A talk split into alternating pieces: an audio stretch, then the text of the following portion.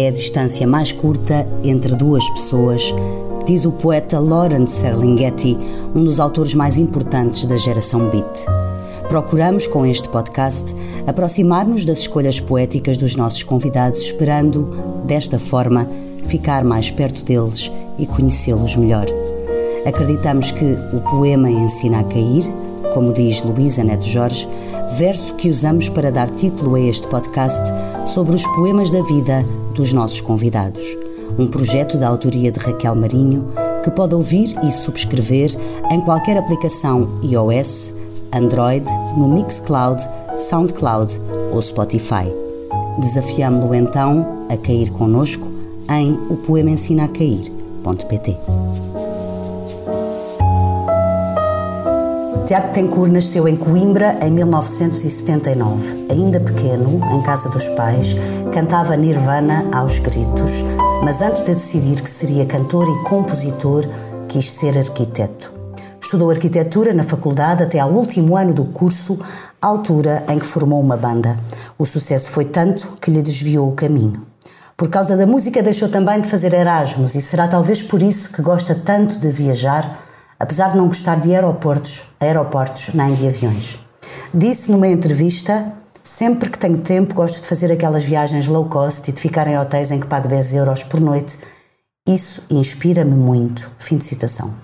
Gostaria de ter vivido fora, ainda não aconteceu. Foi, então, vocalista do projeto Turanja, banda que vendeu mais de 60 mil cópias com o primeiro álbum, Esquiços, e cujo tema Carta recebeu o Globo de Ouro para melhor canção em 2004.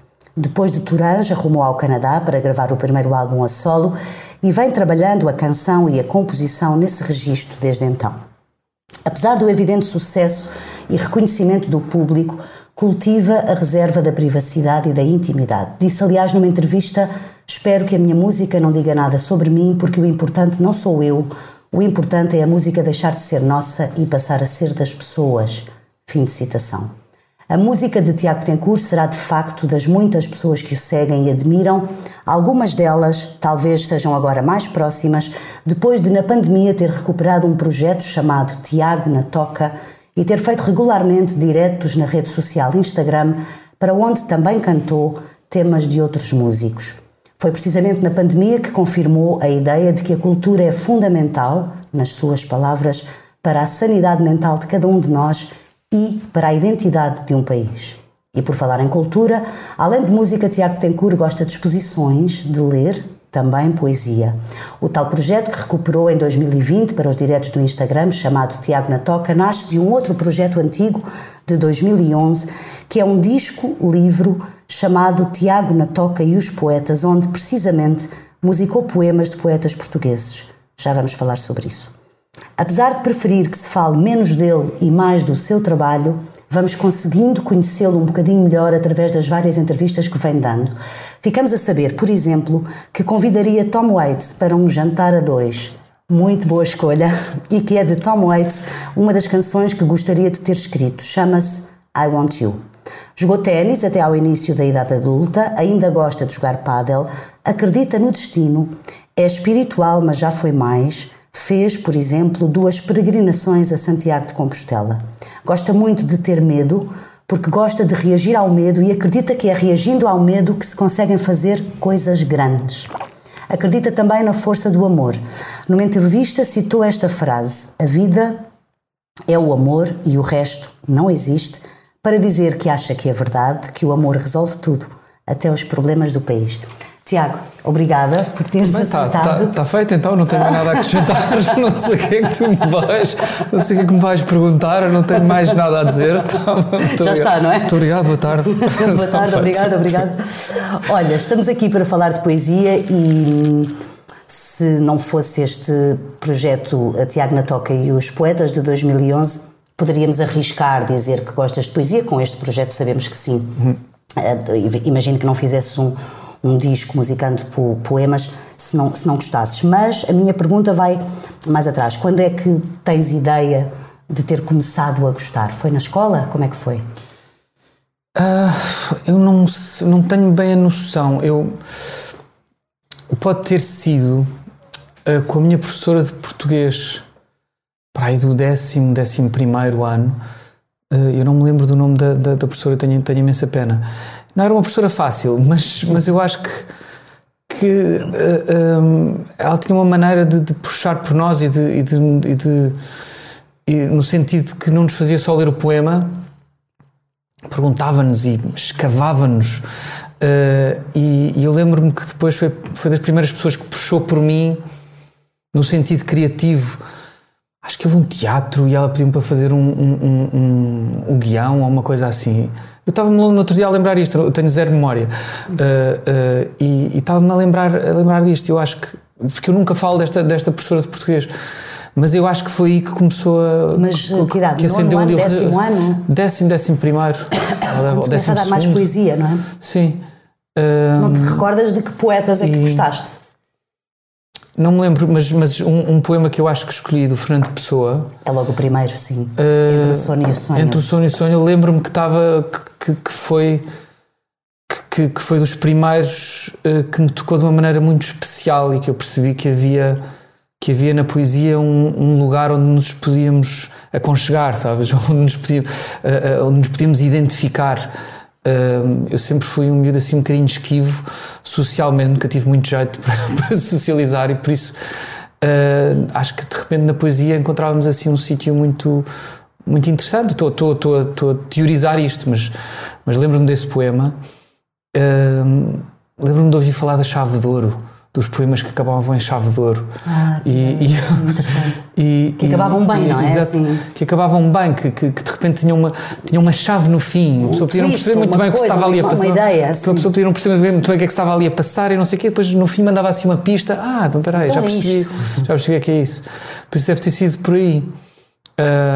e depois ao mesmo tempo, depois foi, acho que também nessa altura, eu tinha começado a ir aos fados, tinha um grupo de amigos meus que, que, que, que, gostava muito de fados. E eu também tinha, tinha começado a tocar viola e tocava e adorava tocar tocar uh, viola clássica acompanhar fado. Dizia que o meu sonho era acabar a minha vida numa casa de fados a tocar baixo de fado que é uma ah. coisa que não dá muito dá a ideia que não dá muito trabalho então uma coisa. E e não estava muito na moda ir, ir, ir, aos fados nessa altura. Hoje em dia já, já vemos imensos miúdos a ir aos fados, as casas de fado estão cheias, que à altura estava tudo vazio. E, e íamos muito a uma, a uma casa de fados, que era o número 1, um, que havia na, artilharia, na artilharia 1. Ah, cá em Lisboa. Sim, sim, cá em Lisboa. Eu nunca vivi em Coimbra, sim, sim. Eu, eu, sempre vivi cá, cá em Lisboa. Pensei que tinhas vivido uma parte da tua vida lá. Não, os meus pais, quando eu nasci, já, já viviam na parede, depois quando eu tinha pai 7, 8 anos, mudaram-se ali para a linha que divide o Estoril e São João do Estoril. E depois sempre vivi lá, mal tirei a carta, uh, comecei a viver mais ou menos em Lisboa. Sair à noite para Lisboa era, era uma aventura. Nessa altura, Cascais ainda era muito engraçado à noite, porque ainda havia muitos sítios para. Agora está um bocado morto aquilo, que é pena. Mas na minha altura havia muito, porque uma pessoa conseguia se aguentar ali muito bem em Cascais. E então ias a casas de fado nessa altura? Ia a casas de fado. Uh, e, e, esta, esta casa de fado chamada Número 1 um, do João Mário Veiga, onde, onde era uma casa no fundo onde iam parar os grandes fadistas dessa altura a seguir a trabalharem nas casas de fado. E por isso uh, uh, foi uma escola gigante, uma escola gigante de poesia, porque uh, o fado ajuda, ajuda muito boa poesia a entrar-nos no, no, no, organismo, não é? através de, de das, de fados tradicionais ou, mais, ou fados muito bem, muito bem musicados. Continuas a gostar de fado? Continuo a amar fado, dói-me nas entranhas determinada corrente de fado que está que tá a acontecer, que é mais pop que fado, uh, mas, mas uh, e por isso para ouvir bom fado é, é, muito difícil, quase que tenho de voltar sempre aos, aos fadistas antigos. Uh, mas continuo a amar fado. E tens esse hábito de, às vezes, há sempre esta questão se as pessoas que trabalham na música e a música ouvem muita música em casa. Ouves, por exemplo, fado em casa, pões assim a tocar? sim, ouço muita música, ouço muito fado. não, não, quer dizer, não penso muito, agora vou ouvir fado, vou ouvir não vou. Fado. Às vezes fico muito tempo sem ouvir fado, depois volto a ouvir fado, volto a reencontrar o fado. No outro dia foi uma homenagem do, do Uh, ai que estupidez, como é que eu vou esquecer do nome deste fadista? Eu tenho assim umas. Vais, tens de habituar que eu tenho assim umas brancas quando é preciso lembrar-me de um nome. Eu, eu, eu, eu, eu não me lembro. Lembrei-me de João Mário Veiga, pronto. Uh, o João Ferreira Rosa. Uhum. Foi uma homenagem ali. e já não ouvia João Ferreira Rosa e os fados dele há, há, há muito tempo. e deu um prazer gigante. E depois fui para casa e comecei a, a, a ouvir de novo o João Ferreira Rosa, que também marcou muito a minha a, a, minha vida no fado durante, durante aquela altura. Mas eu disse aqui que, uh, porque eu vi isso numa entrevista tua, uh, que tu, quando eras miúdo, cantavas, tocavas e cantavas Nirvana aos gritos. O que é curioso, porque Nirvana é um, é um, é um universo musical muito distante desse que estás a descrever. Mas eu acho que sempre gostei de tudo, sabes? Eu mesmo hoje em dia ouço de tudo, ouço desde música eletrónica a, a, a fado, e por isso. Não há nada que seja mais a tua praia? Um, quer dizer, obviamente eu não faço fado, já escrevi para fadistas e tento e já, já escrevi para fado, já escrevi para, para, para, para fados tradicionais e já fiz canções afadistadas para, fadistas, para, para, para fadistas, mas eu não eu, eu gosto tanto de fado que quando me ouço a cantar sei que é tão mau, sabes, que, não, que percebi logo que não era aquilo o meu caminho, sabes? É preciso ter ali uma coisa especial para ser fadista que eu não tenho. Consigo cantar fado à minha maneira, Uh, já fui já fui àquele palco do Alive uh, uh, cantar uns fados, mas aquilo não é fado, aquilo sou eu a cantar uns fingir, cantar umas cançõezinhas. E por isso nunca nunca me nunca me aventuraste me, muito nunca mas me aventuro, aos, nunca mas, me aventuro mas... para os fados tradicionais por exemplo uhum. que, é, que, é, uma coisa que eu já não aguento aventuro mais para fados do Carlos Ramos ou do, do Tony, Tony de Matos e coisas assim uhum. mas quando dizes percebi que não era ali o meu caminho percebeste também logo quando fizeste esta banda, uh, já foi há muitos anos, não é? Que o teu caminho era aquele tom, digamos, era aquele, aquele ambiente musical. Acho que era o que se passava nos anos, nos anos okay. 90, sabes? E, e, e eu uh, comecei, uh, tocava guitarra elétrica também, eu comecei, eu comecei a fazer, eu fiz uma banda, aliás, não fui eu que fiz uma banda, foi o meu amigo Pedro Pup, que é vocalista do, do, do Zoe Awai, que para mim é dos, dos, também um dos grandes letristas e escritores de canções deste país, muito pouco reconhecido, como é normal no país em que, em que vivemos. Uh, e, e, e, nós éramos colegas no primeiro ano de, de, arquitetura. Ele vinha do colégio militar, já com um vocabulário uh, ultra rico que nenhum miúdo de 18 anos usava. Eu lembro que ele tinha um, um refrão de uma música que dizia E os campos dançam lascivos o melancólico fim. Mas ninguém falava assim, ninguém escrevia assim. E foi, e foi, e como eu tocava guitarra, eu não escrevia, o, Pedro convidou-me para fazer uma banda e, e eu disse: Tá mas eu não tenho canções. E ele: Ah, não há problema, eu tenho. E depois com ele fui escrevendo e era ele que deitava as minhas primeiras letras fora. Uh, e hoje ainda me liga a dizer que, as, que há letras que são péssimas. E, e por isso sempre foi o meu amigo honesto. Mostras que eu, alguém que eu acho que é, antes que é... de gravares as tuas letras? Mostra muita gente. Sim. Mostras? Mostro, mostro. E como é que recebes as críticas? Recebo bem, porque eu, eu pergunto a pessoas uh, uh, em quem eu confio e, e, e, pessoas que eu sei que não estão fascinadas com o que me aconteceu, com, uhum. com o facto de pessoas ouvirem a minha música e que sempre foram honestas porque conheciam-me antes e conhecem-me agora e, e, estão à vontade, por isso eu sei. Uh, uh, sei encaixá-las, sei trabalhar com elas, obviamente não, vou, não sou dependente delas, uh, mas, mas continuo a mostrar e gostas às dessa dinâmica, não é? Dessa troca de ideias, aceitas isso? Sim, sim, aceito. Eh, agora já tenho mais a noção do, do, na altura, quer dizer, aceitava tudo que o público dizia porque eu realmente não tinha a mínima noção. Uh, e, e, ele ajudou-me muito a começar, a começar a escrever. Uh, mas pronto, em relação, em relação ao género, ele conhecia um baterista e depois começámos a fazer música. E foi, se calhar, se tivesse, se tivesse conhecido um, um amigo meu que, tocasse, que tocava um instrumento mais tradicional, se calhar ia para, ia para outro, ia para outro, para outro sítio, sabes? Mas, mas pronto, naquela altura éramos miúdos, era o grunge, e, e, ou melhor, o grunge já estava a acabar, era o princípio do, dos anos 2000. Uh, ah, não, anos 90 ainda, ainda era, ainda era para aí 96, 97, se calhar. Uh, e por isso fomos para ali, porque era aquilo também que. que, que bem, tocar com uma banda era uma experiência que eu nunca tinha. Que, que, no fundo eu tinha 19, 20 anos e até aí nunca tinha tocado com uma bateria e com baixo. E, e, e, era, e era uma, uma, Foi uma experiência que nunca mais esqueci. E tu queres repetir, não é? Depois, quando... quando é que percebeste que sabias cantar? Eu. eu Sempre cantei com, com um coro, com, não é? Tu estiveste no ah, coro, é? Ah, sim, mas também entrei muito, muito porque a minha namorada estava no coro, uh, os meus vizinhos de baixo estavam no coro, a tia dos meus vizinhos de baixo era, era, era quem tratava do coro e por isso era uma coisa de amigos e convidaram-me para ir eu, está bem, bora lá. Eu, eu, tocava guitarra e depois fui cantando, mas nunca fui a pessoa que fazia solos no, no, no coro. Nunca era aquele que escolhia, que escolhia um pá, olha, agora vamos cantar uma música sozinho, Tiago. Não. Uh, nunca fui. Acho que comecei a cantar, simplesmente encaixava melhor na coisa um bocadinho mais rock. A minha voz também, também era assim um bocadinho, era um bocadinho rouca quando, quando puxava muito por ela. Uh, mas o primeiro vocalista desta banda foi o Pup. E depois o Afa, que era o, que era o Afonso, que era o baterista, começou a perceber que eu cantava melhor as minhas músicas do que o Pup cantava as minhas músicas e teve sei, seis meses a tentar convencer-me a cantar. Eu tinha um pânico gigante. Ah, não, não queria, não queria nada. Mas estava, porquê? Estava a adorar ser guitarrista. Sim, eu sempre, ainda hoje sou ultra tímido. Se estivermos num, num, num, encontro aqui na tua sala e me pedis para cantar, eu escondo-me debaixo do sofá, não consigo. Uh, mas, mas, sou, isso, mas sou ultra profissional em palco. Claro. Tenho, tenho coisa, sei, o que vou fazer. Assim, quando não, não estamos à espera, é que não sei lidar muito bem. Eu não te vou pedir para cantares aqui, não te preocupes. não, mas ia ser profissional. Ia ser profissional. Só se quiseres, se quiseres, é muito bem-vindo. Estamos, estamos, a ser gravados, não ia fazer já. sim, sim. Um, mas. Tímido, andaram seis meses a convencer-te para cantares tu as tuas músicas. E depois essa experiência, como é que foi inicial? Uh...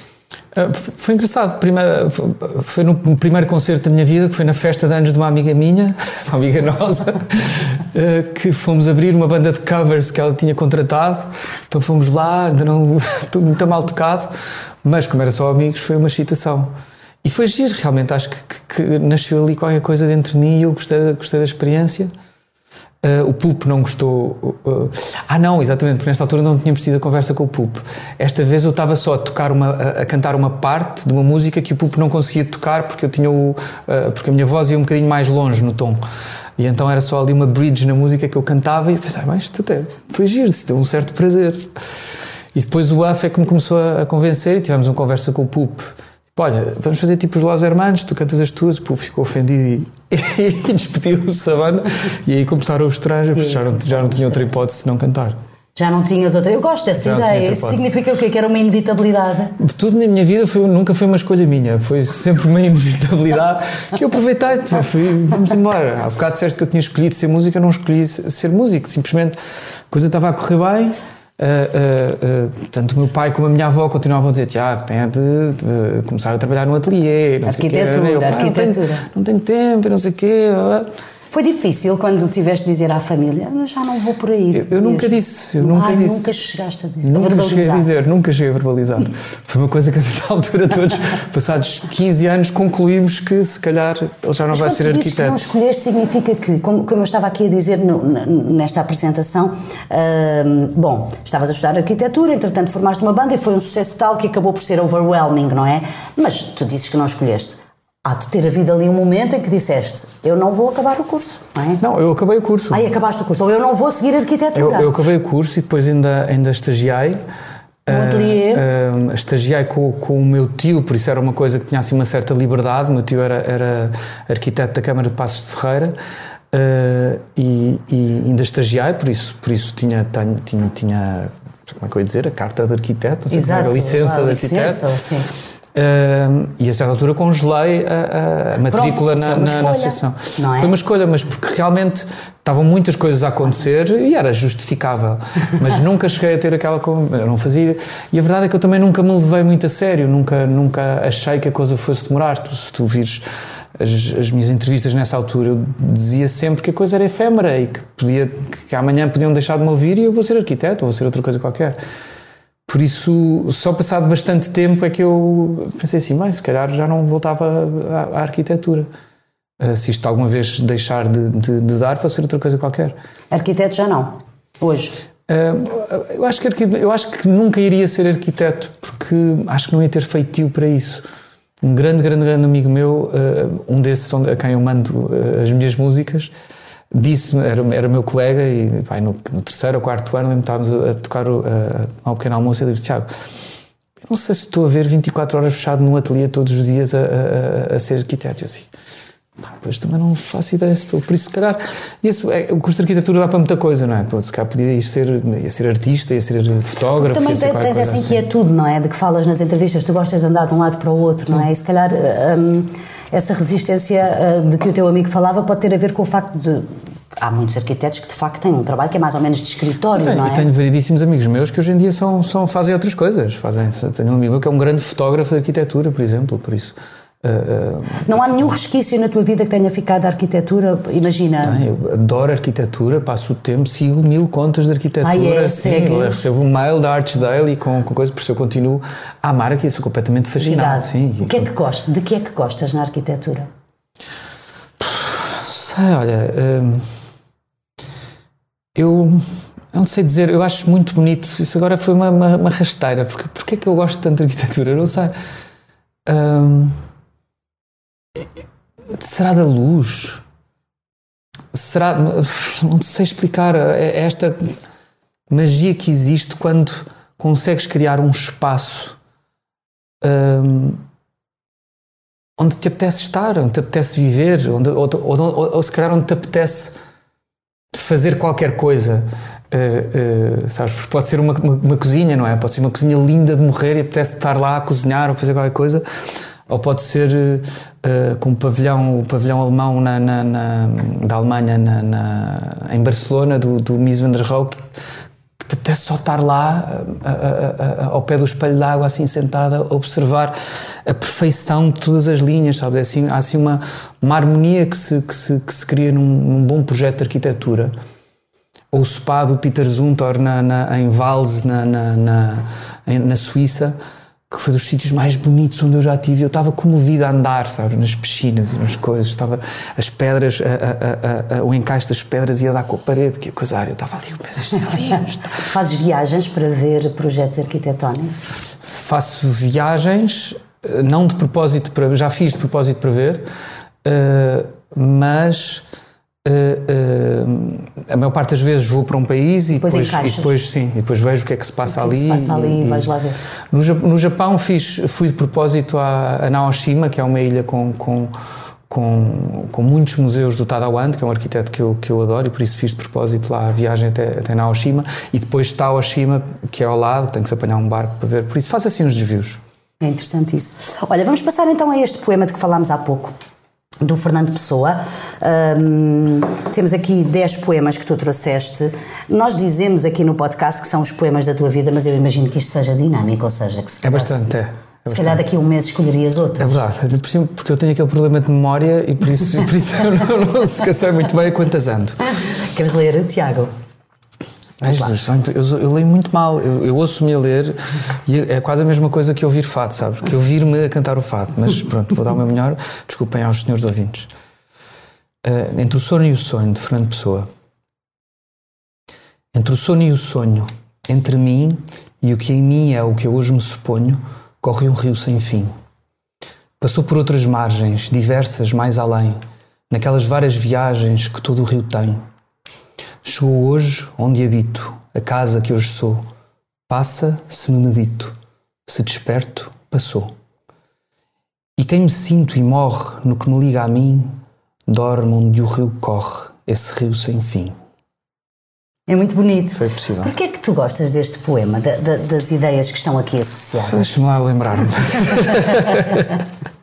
Sei, eu acho que tem a ver com, aquilo que eu te disse quando, quando este, este, este poema reporta-me sempre à minha sala de aula do, do 12 ou 11 ou, ou, ou, quando foi.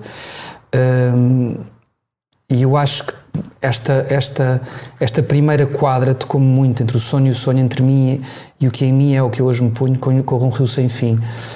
Eh, esta ideia de que, de que somos muitos e que não sabemos muito bem qual é que somos. Uhum. Uh, e, e que, e que, somos sempre um rio que corre, não é? Que vamos, e que o rio vai passando por vários, por várias, por várias, uh, por várias curvas diferentes e tem pedras pelo caminho. Esta, toda esta imagem uh, uh, fez com que eu me identificasse muito com, com pronto, é, é um bocado esta coisa que eu sou, este ser estranho que não que não me identifico com grande coisa, não sei muito bem como é que, como é que me ia dar com as pessoas, não sei que personagem é que eu sou no meio desta, desta sociedade cascaense uh, e, e, e, por isso foi um bocado perceber que não havia problema em ser, em ser assim um bocadinho diferente e que até me sentia bem nesta pele.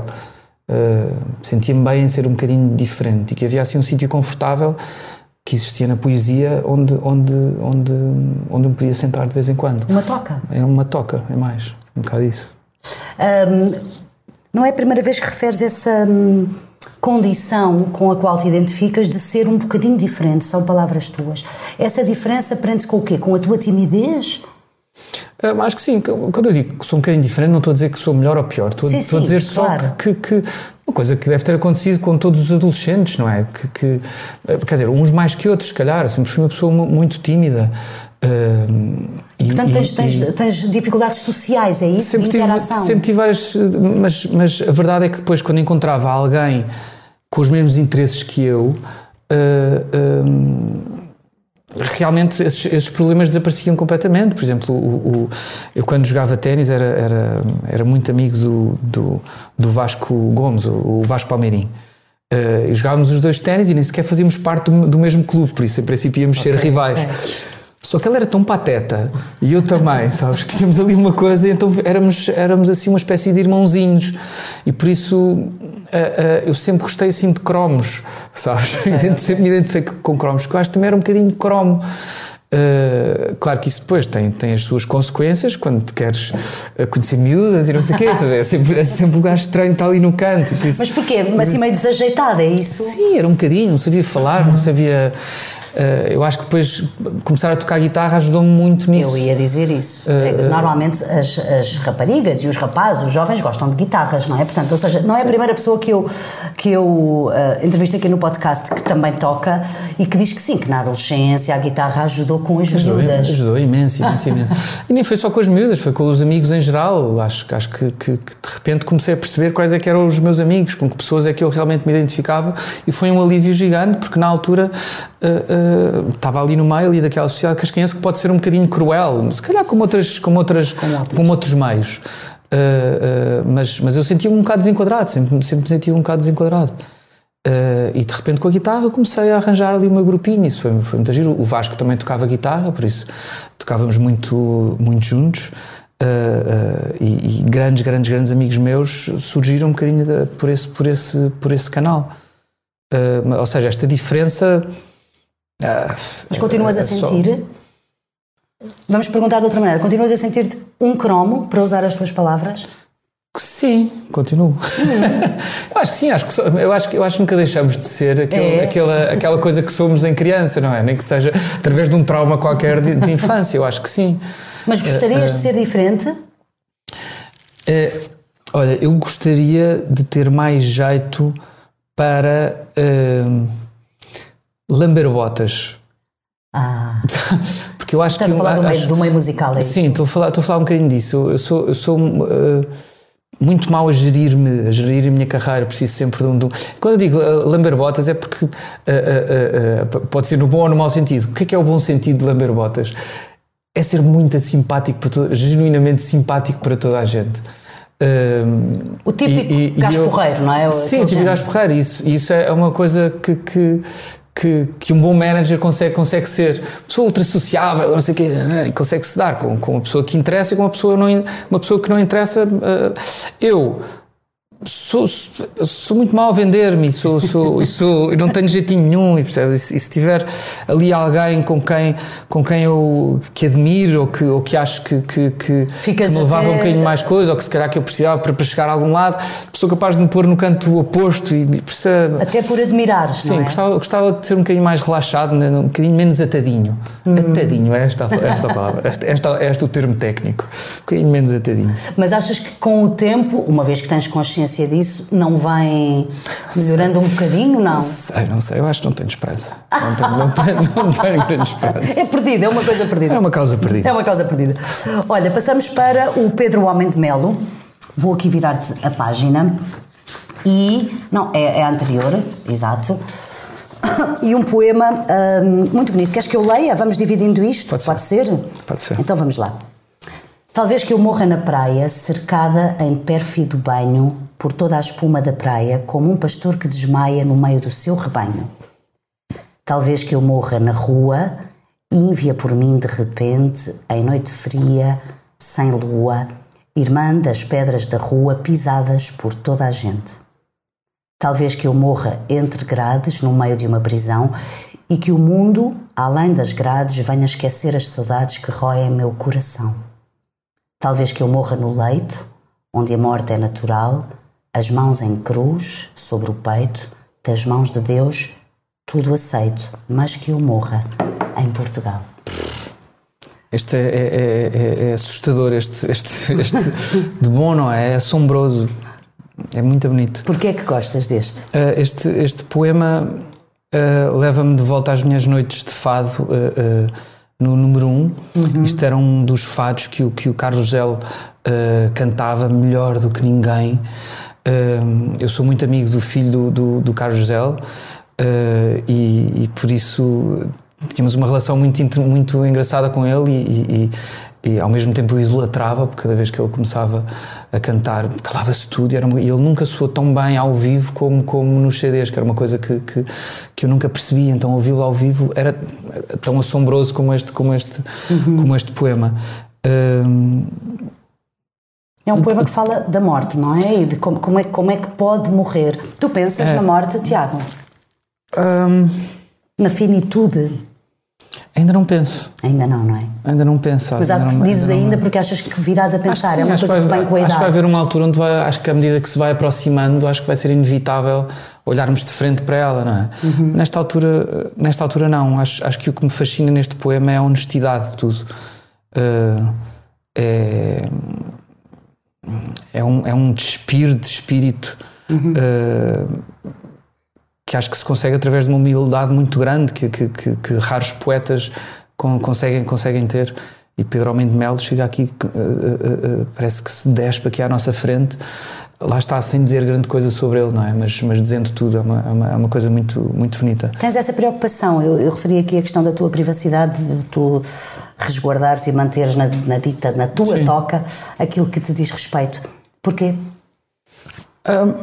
Porque acho que não interessa, acho que, não, acho que a minha vida não é muito interessante, sabes? E, e, não quero sequer depender disso, sabes? Acho que estamos, estamos a viver uma era muito feia nesse aspecto, onde, onde vemos cada vez mais pessoas muito dependentes de, de daquilo que, que, que, o público acha delas e não é só do trabalho, as pessoas parece que, que fazem, que trabalham de acordo com o que as pessoas querem. Uh, mas também tem a ver com a, com a vida e, e, e, com a vida pessoal e com a intimidade uh, e parece que vivem por aprovação. Uh, quando eu, quando, eu, quando eu decidi que nunca ia, que nunca ia falar para revistas, nunca eu me ter ido uma vez à caras e, e jurei para nunca mais. Não, não, não, não que. Não tens nada contra a caras, Nada contra a caras, mas, mas, mas eu sinto-me sinto logo demasiado exposto. Acho que, acho que eu continuo a ser aquele miúdo, aquele miúdo tímido e, e fez muita confusão a, a transição de, de, de, ser completamente desconhecido e de repente ser famoso e ter que falar com, com toda a gente. Lembro que a, a minha querida amiga de, de, há muitos anos, Inês Castelo Branco, teve-me ensinar: Tiago, tens de ser simpático com toda a gente, com toda a gente. E eu também, também vou tentar, vou tentar. Não, fugia, sabe? Assim, eu, mesmo hoje em dia não sei muito bem uh, aceitar elogios. Mas, mas tens essa ideia, até porque eu também vi numa entrevista uh, tua que disseste que gosto, não me importa nada, até gosto que as pessoas me abordem se for para me dizerem que gostam do meu trabalho. Sim, sim, Quando sim. é para tirar uma selfie, porque eu sou uma pessoa conhecida, gosto menos. Isso acho, isso acho que acontece cada vez menos, porque uhum. eu já não estou naquele, nesse, nesse, uhum. nesse sítio. Uh, e já não estou nesse, nesse. O público já não é tão jovem, já tem a minha idade, e por isso já, já, já que é uma coisa selfies. simpática que está a acontecer, que é o meu, o, o, uh, o, meu público, é o público da minha geração, e eu acho que isso é o que está certo, não é? Uh, Uh, e o que é que eu estava a falar? Esqueci Mas valoriza esta questão de valorizares mais, portanto, de gostares ah, menos, de expor a privacidade, sim, como eu, acreditas que há quem faça, não é? Eu, Mas eu, eu, acho que também tem, tem, tem a ver com, com os artistas que eu sempre admirei, uhum. que têm um mistério à, à, à sua volta, que, que, que, que, também acho que faz parte de, de, da minha admiração por eles. Eu não sei muito bem o que é que Uh, como é que era a vida do, do, do Leonard Cohen, ou como é que é a vida, sabes alguns pormenores, ele viveu ali, Waits, teve uma coisa do Tom Waits. Que, é que, Porquê que gostavas de jantar que, a dois com o Tom Waits? Deve ser, uma, deve ser um personagem, deve ter histórias gigantes para contar, deve ter um humor hilariante, deves conseguir ter uma conversa completamente nonsense com ele, deve dar para chorar a rir, deve dar para, para teres uma conversa ultra, ultra séria, uh, uh, ultra séria, uh, deve-te dar mil referências de coisas que tens que apontar para ir ver para casa, sabes? Deve ser. É um dos teus músicos? É um dos meus músicos, fiz uma influência gigante, gigante, gigante. Que boa influência. Imagino que a tua próxima escolha também seja um dos teus músicos preferidos, certo? O Bob Dylan, sim, senhora. E tu trouxeste uma canção que está em em inglês. Nós vamos pedir, não, quer dizer, podes ler em inglês, mas eu acho que, como isto é um podcast de português, faz mais sentido eventualmente lermos umas partes e falar um bocadinho em português do que, o que é que diz aqui, uh, sem fazer uma tradução profissional, não é? Os tradutores profissionais que nos perdoem, mas uh, tu escolheste uma canção que se chama With God on Our Side e aqui, mais ou menos a meia, até fala da Rússia e tudo. Foi por causa disso que a trouxeste? Um, não foi por, por, falar, por falar da, da, da Rússia, foi por. por apresentar este conceito de que todos achamos que estamos do lado certo um, e que por vezes nas, nas, uh, uh, nas questões mundiais uh, olhamos só para um lado da questão e temos de perceber mas as razões do outro lado, ou seja, e, e, no dia a dia também. Isto foi alguém que me disse a certa altura: toda a gente, ninguém acha que é o, o, o antagonista da história Uh, toda a gente acha que está que tá, que tá com razão, mas porquê? O que é que acontece? Até o Hitler achava que estava, mas porquê? E até há aquela história de que os manuais escolares dos diferentes países contam a história em função do seu país. Lá está, é exatamente. País, exatamente. Uh, isto realmente é, uma, é, uma, é uma, um conceito que pode ser bastante assustador, não é? Uh, ou seja, está a falar aqui dos, dos, dos, do, dos Estados Unidos a dizimarem os, os, os índios porque tinham o, o, o Deus do, do, do, nosso lado, como nós com as cruzadas, porque tínhamos Deus do nosso lado e não sei o quê. Uh, e por isso eu não acho tanto isto como uma, uma crítica à, à, religião católica, ou seja uhum. o que for, uhum. acho mais uma, uma abordagem a esta questão de, de, de, que por vezes é assustador esta coisa de que uh, todos achamos que temos que temos que temos razão, que estamos a fazer a coisa pelas razões certas. Que é preciso algum distanciamento, não é? Sim, ou, e às vezes é bom para, para perceber as questões e. Pelo menos tentar, e, não é? Exatamente, e tentar resolvê-las também. Falaste da questão uh, de não ser uma crítica à religião católica, e até porque esta Não, canção, para mim, para mim para não é, ti, é, para, para ti, sim. não é? Uh, até porque esta questão se chama With God on our, on our Side. Tu és um homem crente, Tiago? Um, acho que a fé é um, é um caminho hum. muito longo e tortuoso. um, e por isso eh, eu já fui muito crente, já uh, eu acho que sou, acho que sou crente. Uh, acho que todos os dias trabalho em perceber uh, neste caminho, a perceber, a investigar cada vez mais, leio muito sobre, sobre, sobre religião, sobre chegar à religião através da razão perceber o salto que é um, um, um, uh, ter fé. Uh, por isso, eu acho que sim, eu acho que sou crente. Eu acho é interessante que, que dizer chegar por... à religião através da razão. Porquê através da razão? Porque sim, eu acho que porque eu sou uma pessoa muito racional. Um, e eu lembro-me que numa das minhas peregrinações a, a, a Fátima, uh, foi lá um senhor falar que era, que era advogado, uh, o António Pinto Leite, uh, que era advogado, e ele teve uma abordagem muito engraçada aos evangelhos, disse, deixa-me lá defender os evangelhos como se eu fosse um advogado. então foi buscar, então foi buscar determinados pormenores que eram tão banais, tão banais na Bíblia, que pensámos, quem é que, quer dizer, se isto fosse inventado, de certeza que iam inventar isto de outra maneira, ou não iam dizer que os, que os sapatos estavam sujos, ou, eram assim coisinhas, coisinhas que ele, que ele de repente Sim. foi buscar na Bíblia.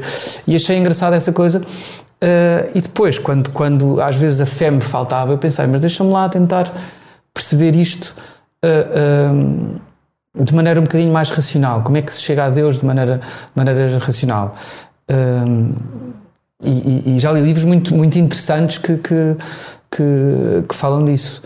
Uh, lembro de uma vez ter tido esta, uma conversa destas. Eu lembro de ter, ter entrado numa, numa igreja, não lembro porquê.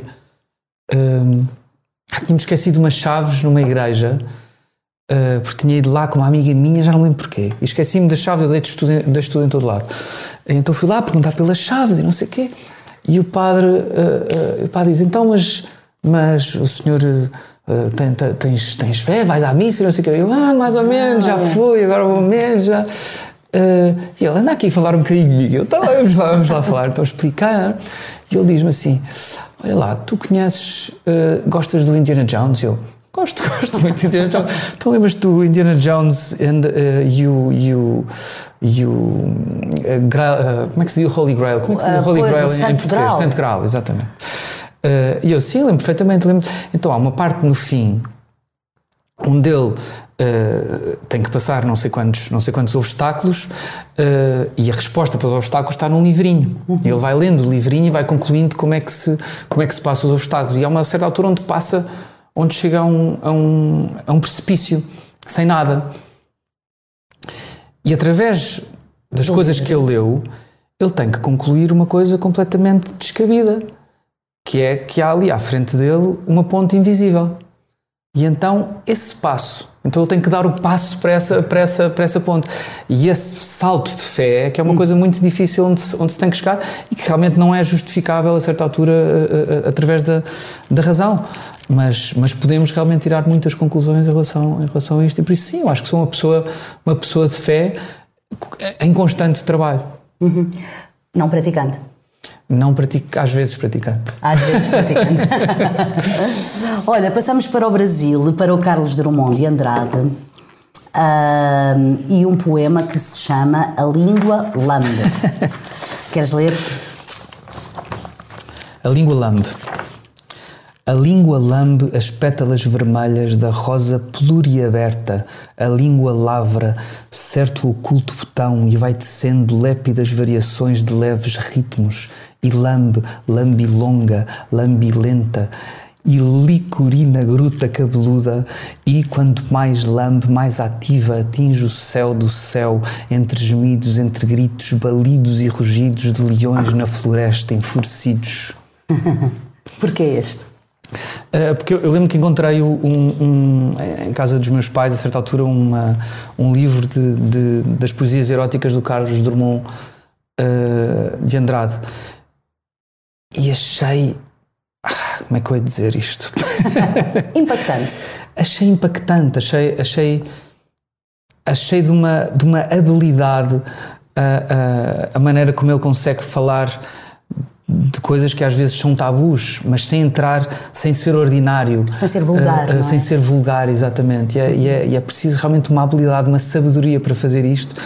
Que desde aí fiquei, fiquei completamente fascinado. Eu lembro que com o Estoranja né, ainda, ainda cheguei a tentar ensaiar uma, uma, um, um poema destes, mas depois a coisa ficou, caiu assim no, no, no esquecimento. E quando me estava a lembrar dos poemas, lembrei-me destes poemas eróticos do, do Carlos Drummond e resolvi, resolvi escolher um, um deles que, que, me parece bastante bastante gráfico, mas com um charme fora, de, fora do normal. Disseste que eh, tentaste fazer uma incursão com o Estoranja em letras, digamos, eróticas. Não voltaste a tentar?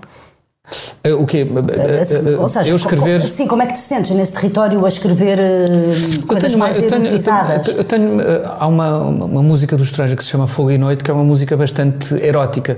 Eu acho que está ali uh, tão bem disfarçada que não se percebe bem, mas, mas, mas também. Digo agora, como é que é disso. um território que tentas explorar, que te interessa explorar? Eu acho que faz parte da minha, da minha, da minha poesia, não, uhum. não é óbvio, não é, não, é, não é chapado, ou seja, uhum. não lhe chamo poesias eróticas do Tiago Tincur. mas se fores lá ver, tem muito de carne, tem muito, tem muito de, de, de, sexual, tem muito de, de, de, de erotismo e por isso. Porque é uma acho, acho que me ficou sempre. escapar? Eu acho que sim, e também, e também está associado ao amor. Eu também escrevo muito so, sobre amor e sobre, e sobre as coisas loucas e sobre o instinto. Eu também falo muito sobre instinto, sobre as coisas que nos alteram por dentro. E nessas coisas está sempre, está sempre a carne pelo, pelo, pelo meio. Está sempre o cheiro, está, não é? está sempre o, o toque. Uh, e por isso eu acho que também uh, acho que isto acho que ainda é um bocadinho influência destas desta, destas poesias do, Falaste do, da, do Carlos da, Drummond. Da, das coisas que te alteram por dentro, além do amor, o que é que mais te revolve, digamos assim, por dentro? O que é que mais te altera por dentro? A música? A poesia? Outras artes? Uh, sim, há muita coisa que. Mas tá, estás, estás, estás a dizer que para, para, me fazer escrever ou. uh, não, não. A ti, a ti, pessoalmente. Ah, tudo. tudo a sério. Sei dizer sim, tudo, vá. Não, não, não sei dizer. Uh, Ou seja, a mim, a mim quer dizer, eu revolto muito facilmente, uhum. como me comovo também muito facilmente. Revolto muito com a, com a maldade que, que, que, que, pode haver nas pessoas, com a aldrabice, uh, com a falta de honestidade. Há coisas. quanto mais cresço, mais dou de frente com, com, com pessoas que são só aldrabonas, mas uh, uh, sem cerimónia. E isso, mais pessoas isso, também. E mais não? pessoas, isso dói-me, é horrível crescer e perceberes isso. E por outro lado, quando descobres exatamente o contrário, fascinas-te de uma maneira tipo, ah, isto bondade, ainda, isto ainda, é? esta bondade, isto ainda, são estas pessoas que vão salvar o mundo, ainda é possível. E por isso eu acho que tudo, tudo me fascina. Eu acho que sou uma pessoa muito sensível a tudo, a tudo o que acontece, para o bom e para o mau. Uh, e depois uh, isso é material de trabalho, imagino. Isso também é material de trabalho, uhum. obviamente. Uh, escreves sempre? Estás sempre a escrever? Não, não, não, não. Então? Passo muito tempo sem escrever. Um, um, acho que, que eu, eu, respeito muito o, o, o, os, os, momentos de silêncio, os momentos em que eu não tenho uh, uh, nem sequer a vontade de escrever. Eu acho que eu acho que eu só escrevo mais canções quando eu vejo que um álbum que tenho que tenho que escrever um álbum mais uh, mais tarde ou mais cedo ou porque acontece realmente uma coisa que inevitavelmente tenho que, tenho, tenho que escrever. E ou, quando é assim, é imediato? Muitas vezes é imediato, sim, são as, hum. são as canções mais imediatas essas. Uh, ou o princípio de canções imediatas. Uhum. Uh, por exemplo, uma música que é o Trego, eu lembro que, que, que, escrevi muito rapidamente a primeira estrofe e depois deixei epá, um ano e depois tive que voltar lá e a segunda estrofe ainda tive que andar ali a perceber do que é que eu estava a falar quando escrevi a primeira. Uh, mas uso esse tempo para, como disseste na tua, na tua apresentação, para, para, para viajar, para, para, para ler, para ver filmes, eh, ver exposições. Uh, e eu acredito muito que isso vai ficar aqui dentro e que quando for a altura vá, há de se. Por isso não tenho medo das, dos momentos em que, em que não escrevo, não entro em pânico, não penso nunca mais vou conseguir Sim, não preconizas aquela ideia, uh, já não sei quem é que defendia, até creio que era um pintor, mas não, não estou certa, portanto não vou dizer que o nome. Tinhas que pintar todos os dias. Não, não, não, que é bom, quando a inspiração vem, é bom que te apanhe a trabalhar. Não é? sim, sim, sim, é, é, uma ideia também interessante, portanto tu é não preconizas isso. Não, se não estava sempre muito paranoico. Se pois. não estava, tinha que estar sempre, se não tinha que estar sempre. Isso significa que não tens assim imensas canções guardadas, letras guardadas. Uh, Uh, na gaveta?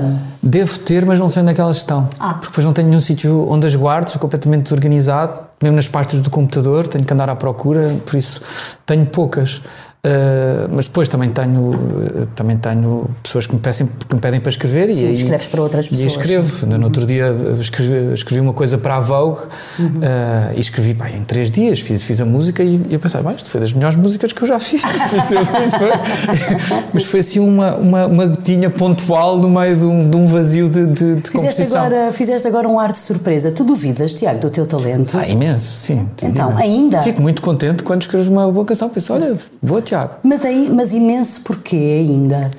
Não é que eu não acho, eu, eu, eu, eu acho que o que eu faço é, é, é bom, acho, acho mesmo, acho finalmente que o que eu faço é, é bom, estou muito orgulhoso do meu trabalho e, e, e já tenho, e já tenho uh, uh, eu lembro que a primeira vez que fui, que eu vi uh, o primeiro álbum dos, dos Toranja com distância suficiente para não ouvir como se fosse meu, pensei assim, bem, este puto realmente tinha talento. Isto, isto, é, um, isto é um álbum bastante criativo. Uh, e por isso não, não, não tenho dúvidas que, que, que, que, sou bom no que faço. Mas fico sempre contente quando, quando aparece uma música. Fico contente, fico assim meio fascinado. Sim, meio surpreendido, é verdade. Há sempre assim uma certa surpresa. tipo, ah, afinal a coisa ah, continua. Eu isto, isto sim, é sim, bom. sim, isto é bom. Disseste há pouco que encontraste na casa dos teus pais um livro de poesias eróticas do Drummond de Andrade. Portanto, além de teres começado a gostar de poesia na escola quando eras adolescente, hum, também depois tinhas livros de poesia em casa, é isso? Sim. Cresceste com livros de cresci, poesia em cresci casa? Cresci com muita poesia, cresci, o meu pai, meu pai uh, também é poeta, também escreve, entre outras mil coisas que faz. Uh, a minha mãe também é bastante afinada e pintava muito bem. Uh, sempre tive CDs de fado uh, em, em, casa. Eu não, quer dizer, na, quando meu pai ouvia, nós não gostávamos, não é? queríamos era ouvir Michael Jackson e aquelas, aquelas coisas. Por isso eu comecei a gostar de fado só pai, aos 16 anos, que é bastante cedo até, mas antes disso. Foi só quando, quando de repente havia um grupo de amigos que gostava de fado, depois de começar a tocar, a tocar, a tocar guitarra. Uh, mas sempre sim, sempre houve muita música e, muita, e, muita, e este contacto com a poesia. O meu pai uh, sempre contou histórias de, de, das mil pessoas que conhecia, de, desde, desde o Zeca Afonso uh, até, até a Amália Rodrigues, e por isso o meu pai sempre tem muitas histórias nos meandros do, do, destes poetas todos. Do, do, do uh, uh, David Mourão Ferreira era amigo do meu pai, Pedro Almeida Mel, tudo, tudo isso, por isso Sempre ouvi falar destes, destes, destes poetas. E achas que, que crescer num ambiente desses uh, uh, propicia uh, um leitor? Ou faz nascer um leitor? Um, eu acho que sim, um leitor sim. Uhum. Um leitor sim. Não digo um poeta também, porque eu, porque, porque eu só comecei a escrever muito mais tarde. Uhum. e foi por outros, por outros motivos e foi por, com, outras, com outras motivações. Uh, mas certeza que, o, que a maneira como eu escrevi influenciou muito isso. Mas sim, um leitor, pelo menos da, da, da, a mim influenciou. Não sei se o meu irmão é grande leitor, mas. mas uh, uh, a tu mim, és, a mim, tu és a mim leitor deu, regular, ou seja, imagina, vais viajar, levas um livro, o que sim, estás a ler, sempre, levas um sempre. só ou levas mais? Uh, Tens aquele depende, dilema o que é que eu vou querer ler? Depende se estou a, se estou a, a, a se estou a acabar um livro ou, ou não uma coisa que também já comecei a fazer foi levar livros no iPad, ou seja, uhum. levo um livro porque eu preciso, gosto do, do, do objeto. objeto. mas depois, se por acaso acabar, levo umas coisas no iPad que dá para, dá para ler. Descobri há pouco tempo os audiolivros, uhum. que, que, que, que, também é engraçado. Não adoro ler coisas mais literárias em audiolivros, leio, leio livros mais, mais didáticos, uhum. um, de assuntos que, que, eu acho interessantes e não sei o quê. Um, e por isso. Que são uh, esses assuntos, mais ou menos? São ultra práticos. Ah, são ultra do, género, do género. Do género, olha, comecei a, a, ler um que fala sobre meditação. Uh, comecei, li um. Uh, qual é que foi o primeiro? Ah, mentira, li, li Hemingway. Ah. Li, li o, o, o, o Homem e o Mar. Uh, um dos livros mais conhecidos Velho dele, Mar, Velho, Velho Mar, Mar, exatamente, o Velho Mar, por acaso esse foi giro. Mas um eu, lembro, lembro que o primeiro que eu, que eu tentei ler em audiolivro foi, foi o foi o, a Moby Dick e não gostei nada porque o, o senhor que estava a ler tinha uma voz irritantíssima e depois tentava, tentava fazer as vozes dos personagens e eu irritei-me com, com, com, a voz e por isso não consegui. Por isso Uh, raramente leio um assim mais. E depois li no outro dia um sobre, sobre finanças, que é uma coisa ah. que, que, que, eu devia perceber um bocadinho mais e percebo zero. Por isso. E devias perceber porquê? Porque eu acho que sou um bocadinho. Um bocadinho artista? Uh, sou um bocadinho artista demais. e, e, e, gostava de, de, de, ser um bocadinho mais mais livre financeiramente e, e, e, ter assim mais coisas que também me desviassem um bocadinho da, da, da canção. Aliás, eu gosto muito de arquitetura, por isso gostava muito de, de comprar casas, eh, renovar casas e, e vendê-las, e, e, e, por isso li um bocadinho sobre isso. É um projeto que, quem sabe, podes vir a fazer, não é? Eu gostava muito, sim. Uh, não há fundos, mas vamos, vamos tentando. Olha, passamos para a Sofia de Melo Breiner. Uh, eu já não me lembro quem é que leu. O anterior foste tu. Sim. Então eu vou ler. Chama-se Despedida e diz assim: na estação, na tarde, o fumo, o rumor, o vai-vem, as faces anónimas criam no interior do amor um outro cais. As lágrimas, o fogo da minha alma as queima antes que brotem. Então, porquê este? Uh, porque eu não choro. E, e, e comecei a usar isto como justificação de eu não chorar, porque, porque não chorar não, não era sinónimo de não sentir. Um, e, e, e, achei esta justificação eh, genial, e então comecei a usá-la na, na, na, minha vida. Uh, depois o Samuel Lúria, mais tarde, também escreveu uma canção muito bonita sobre, sobre, sobre não chorar, que, que eu já não me lembro qual é, que é, qual é, que é o nome da canção, mas é. Mas, é, mas gostavas de chorar? Eu acho que é uma, eu, eu entretanto, eh, eh, depois disto já, já, já chorei em mortes de amigos, em, fiquei um bocadinho mais. Eh, um bocadinho mais. não é sensível, mas, mas parece que, se abriu aqui uma, uma, uma, uma portinha.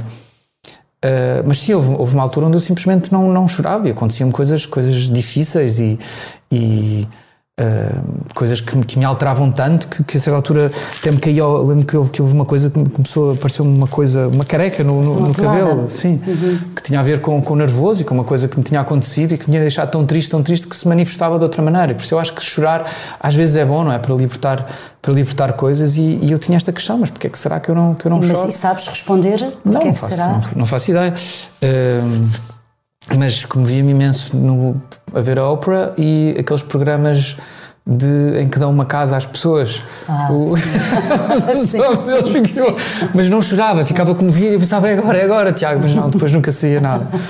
E, e, acho que esta justificação, o fogo de minha alma, acho caimantes que brotem, acho tão bonito, tão bonito. Ou seja, quase como, é quase como sentir demais, sabes? Uhum. Sentes tanta coisa. E isso traz-te, imagino. Hum uma iluminação para escreveres, o sentir demais, mas também acho. acho isto foi eu que digo, se calhar, não sinto sim, mais. Sim, mas se for assim. Se for isto. Uh, uh, também há alguma, digamos, alguma. uma hipersensibilidade que pode trazer um desconforto maior do que as outras pessoas, não é? Porque se és tão sensível como se fosse uma esponja às coisas. Sabes que no, no outro dia eu fiz um, um uh, fiz uma, uma, uma, tour pequenina de apresentação do álbum que se chamava Uma Planta, um giradiscos e não sei quanto. Uh, que, uh, e o, era um espetáculo onde eu não tocava, aliás, só tocava três, três ou quatro músicas, três músicas, que eram as músicas do álbum que já tinham saído. E o resto da, desse encontro era eu com, com um vinil a mostrar o disco às pessoas. Cada, cada pessoa tinha, tinha a letra à frente e ficávamos ali, eram 40 pessoas em cima do palco, eu também em cima do palco. Uhum. Um, e no fim de cada música eu pergunto, pedi às pessoas para, para ter alguma coisa, querem fazer alguma pergunta, queremos falar sobre alguma coisa. E a verdade é que um álbum que, que dura o quê? meia hora ah, demorava duas horas. Eram coisas que as pessoas não queriam ir embora e estávamos ali numa conversa muito agir. E das perguntas que mais me, me partiram assim um bocadinho a meio foi, foi, foi uma que tem a ver com essa que tu me estás a, a, fazer. Ele disse: Tiago, já percebi que és uma pessoa bastante sensível. Isso quer dizer que és mais feliz ou mais triste que as outras pessoas? E eu, eu, eu não sei, não faço ideia. E eu continuo, não sei, não faço ideia, sabes? Eu acho que, sei lá, é, é, é, acho que esta sensibilidade dá-me para, faz com que eu escreva, faz com que eu tenha esta. Mas preferias sentir menos? Que eu cante. Não, porque se calhar não ia fazer, não ia fazer o que eu faço, não é? Ou pelo menos isso, como fazes. Isso, sim, eu aceito um bocado, já, já acho que já passei a fase de, de querer ser de outra maneira, sabes? E, e, aceito um bocado, tenho de lidar com, com isto, não é? da melhor maneira. da, da, melhor maneira, mas eu não, não, não. Eu acho que sou uma pessoa feliz, sabes? Acho que, acho que acima de tudo sou uma, sou uma pessoa feliz. Realmente incomodam muitas coisas e tento, tento lidar com isso e tento e depois, e depois vem, vem, vem, sou uma pessoa também muito ansiosa, não é? E às vezes durmo mal, outras vezes durmo melhor. Revoltas-te, como disseste há pouco, não é? Revoltas-te muito. E, e, e, eu tenho ideia também de entrevistas que vi tuas ou ouvi que, digamos, o meio musical ou a indústria da música também é uma coisa que te incomoda, não é? Não é... Um bocadinho, um bocadinho. não, não, vou lá, faz, faz parte, vou lá. eu, eu eu vivo num país onde, onde olhas para os, para os artistas mais velhos e a maioria deles leva uma mágoa consigo. Que é uma coisa que tu não vês eh, nos, nos eh, em artistas de, de, de, outros países, se calhar como Inglaterra, ou, ou França, ou, ou Itália, ou, ou, Estados Unidos. Nós damos muito pouca importância às coisas que não estão na moda. Uh, Acho que é somos, efêmero, é isso? Somos... Há, há fenómenos efêmeros, é, é isso? Uh, não acho que sejam efêmeros, acho que, há, acho que há coisas que continuam simplesmente. Este país tem muito. é muito pouco talentoso para gostar de si próprio hum. uh, e para acarinhar os seus. Uh, para lhes dar valor. Deslumbra-se mais com o que, uh, deslumbra-se é muito, é deslumbra-se é muito com o que vem de fora. Uh, Há, há, vários artistas que só são valorizados quando alguém que vem de fora diz que olha, este artista é muito bom. E então de repente, ah, é, então afinal ele é um grande sucesso. Uh, às vezes é realmente bom, outras vezes é, é, só, é só mediano, mas como aquela pessoa disse que ele era bom, de repente é, é magnífico. Mas lá, artistas como, como Sérgio Godinho, como, como uh, José Mário Branco, como, uh, acho que que deviam ser artistas que deviam estar num pedestal onde nunca tiveram, onde Portugal nunca os pôs, onde não, não vemos em nenhuma, nenhum destes, destas entregas de prémios meias absurdas, uh, nunca vês essas pessoas e estão a fazer trabalhos muito melhores ainda do que artistas novos que estão todos na moda, Porquê sabes? que dizes entregas de prémios meio absurdas? Porque tu vês prémios absurdos a serem, da, a serem dados assim ao, ao, desbarato e vês que, vês que, que tem a ver com, com caldos e com, e com, e com outras, outras forças que se movem. Somos um país muito pequenino sabes? Muito caseirinho, muito terrinha. E isso às vezes, uh, eu acho que uma pessoa. Se, uh, isso depois reflete-se nesta falta de carinho que temos pelo, pelos nossos artistas. E eu, e eu, obviamente, também, também sinto isso. Há bocado falaste do, do, do Globo de Ouro. Uh, foi o único prémio que eu recebi na minha vida. Eu já tenho 20 anos de carreira, sabes? Uh, obviamente que já me afastei disso, já tenho, tenho de, quase que me domestiquei a, a, a, não, a, não, a, não depend, a não depender, claro, a não depender disso. Gostarias de receber? Houve uma altura onde sim, hoje em dia não quero. hoje, em dia não, hoje em dia já não quero, sabes? Acho que hum, acho que a coisa da competição também nos, nos, nos torna menores. Hum, há, uma, há uma carta muito bonita que o, que, o, que o Nick Cave uma vez escreveu para os prémios da MTV, quando ele foi nomeado para, para Best Male Act, ou uma coisa assim. Uh, e ele escreve: A minha música não é um cavalo, uh, não está numa corrida, não está a competir com outros cavalos. Uh, por isso, eu não, muito obrigado pela nomeação, mas eu gostava que, teria, que, tirar, que, que tirassem o meu nome dessa, de, destes, destes prémios. E este, este desprendimento liberta-nos. Tu vês-te a fazer uma coisa dessas? E por isso, e por isso não faço ideia, sabes? Mas, mas a verdade é que isto ajudou-me a não ficar dependente disso, não ficar tão triste, triste com, com, com, com, esta falta de reconhecimento. Mas tu achas que é uma falta de reconhecimento da indústria? Da indústria do, só. Sim. Da indústria só. Só. Porque tu tens o teu público, de tenho, facto, tenho, não é? Ainda tenho, agora fizeste coliseus e correu muito bem. Sim, tenho o meu público, sim. Olha, assim, uma coisa. Enchemos o coliseu em dois meses,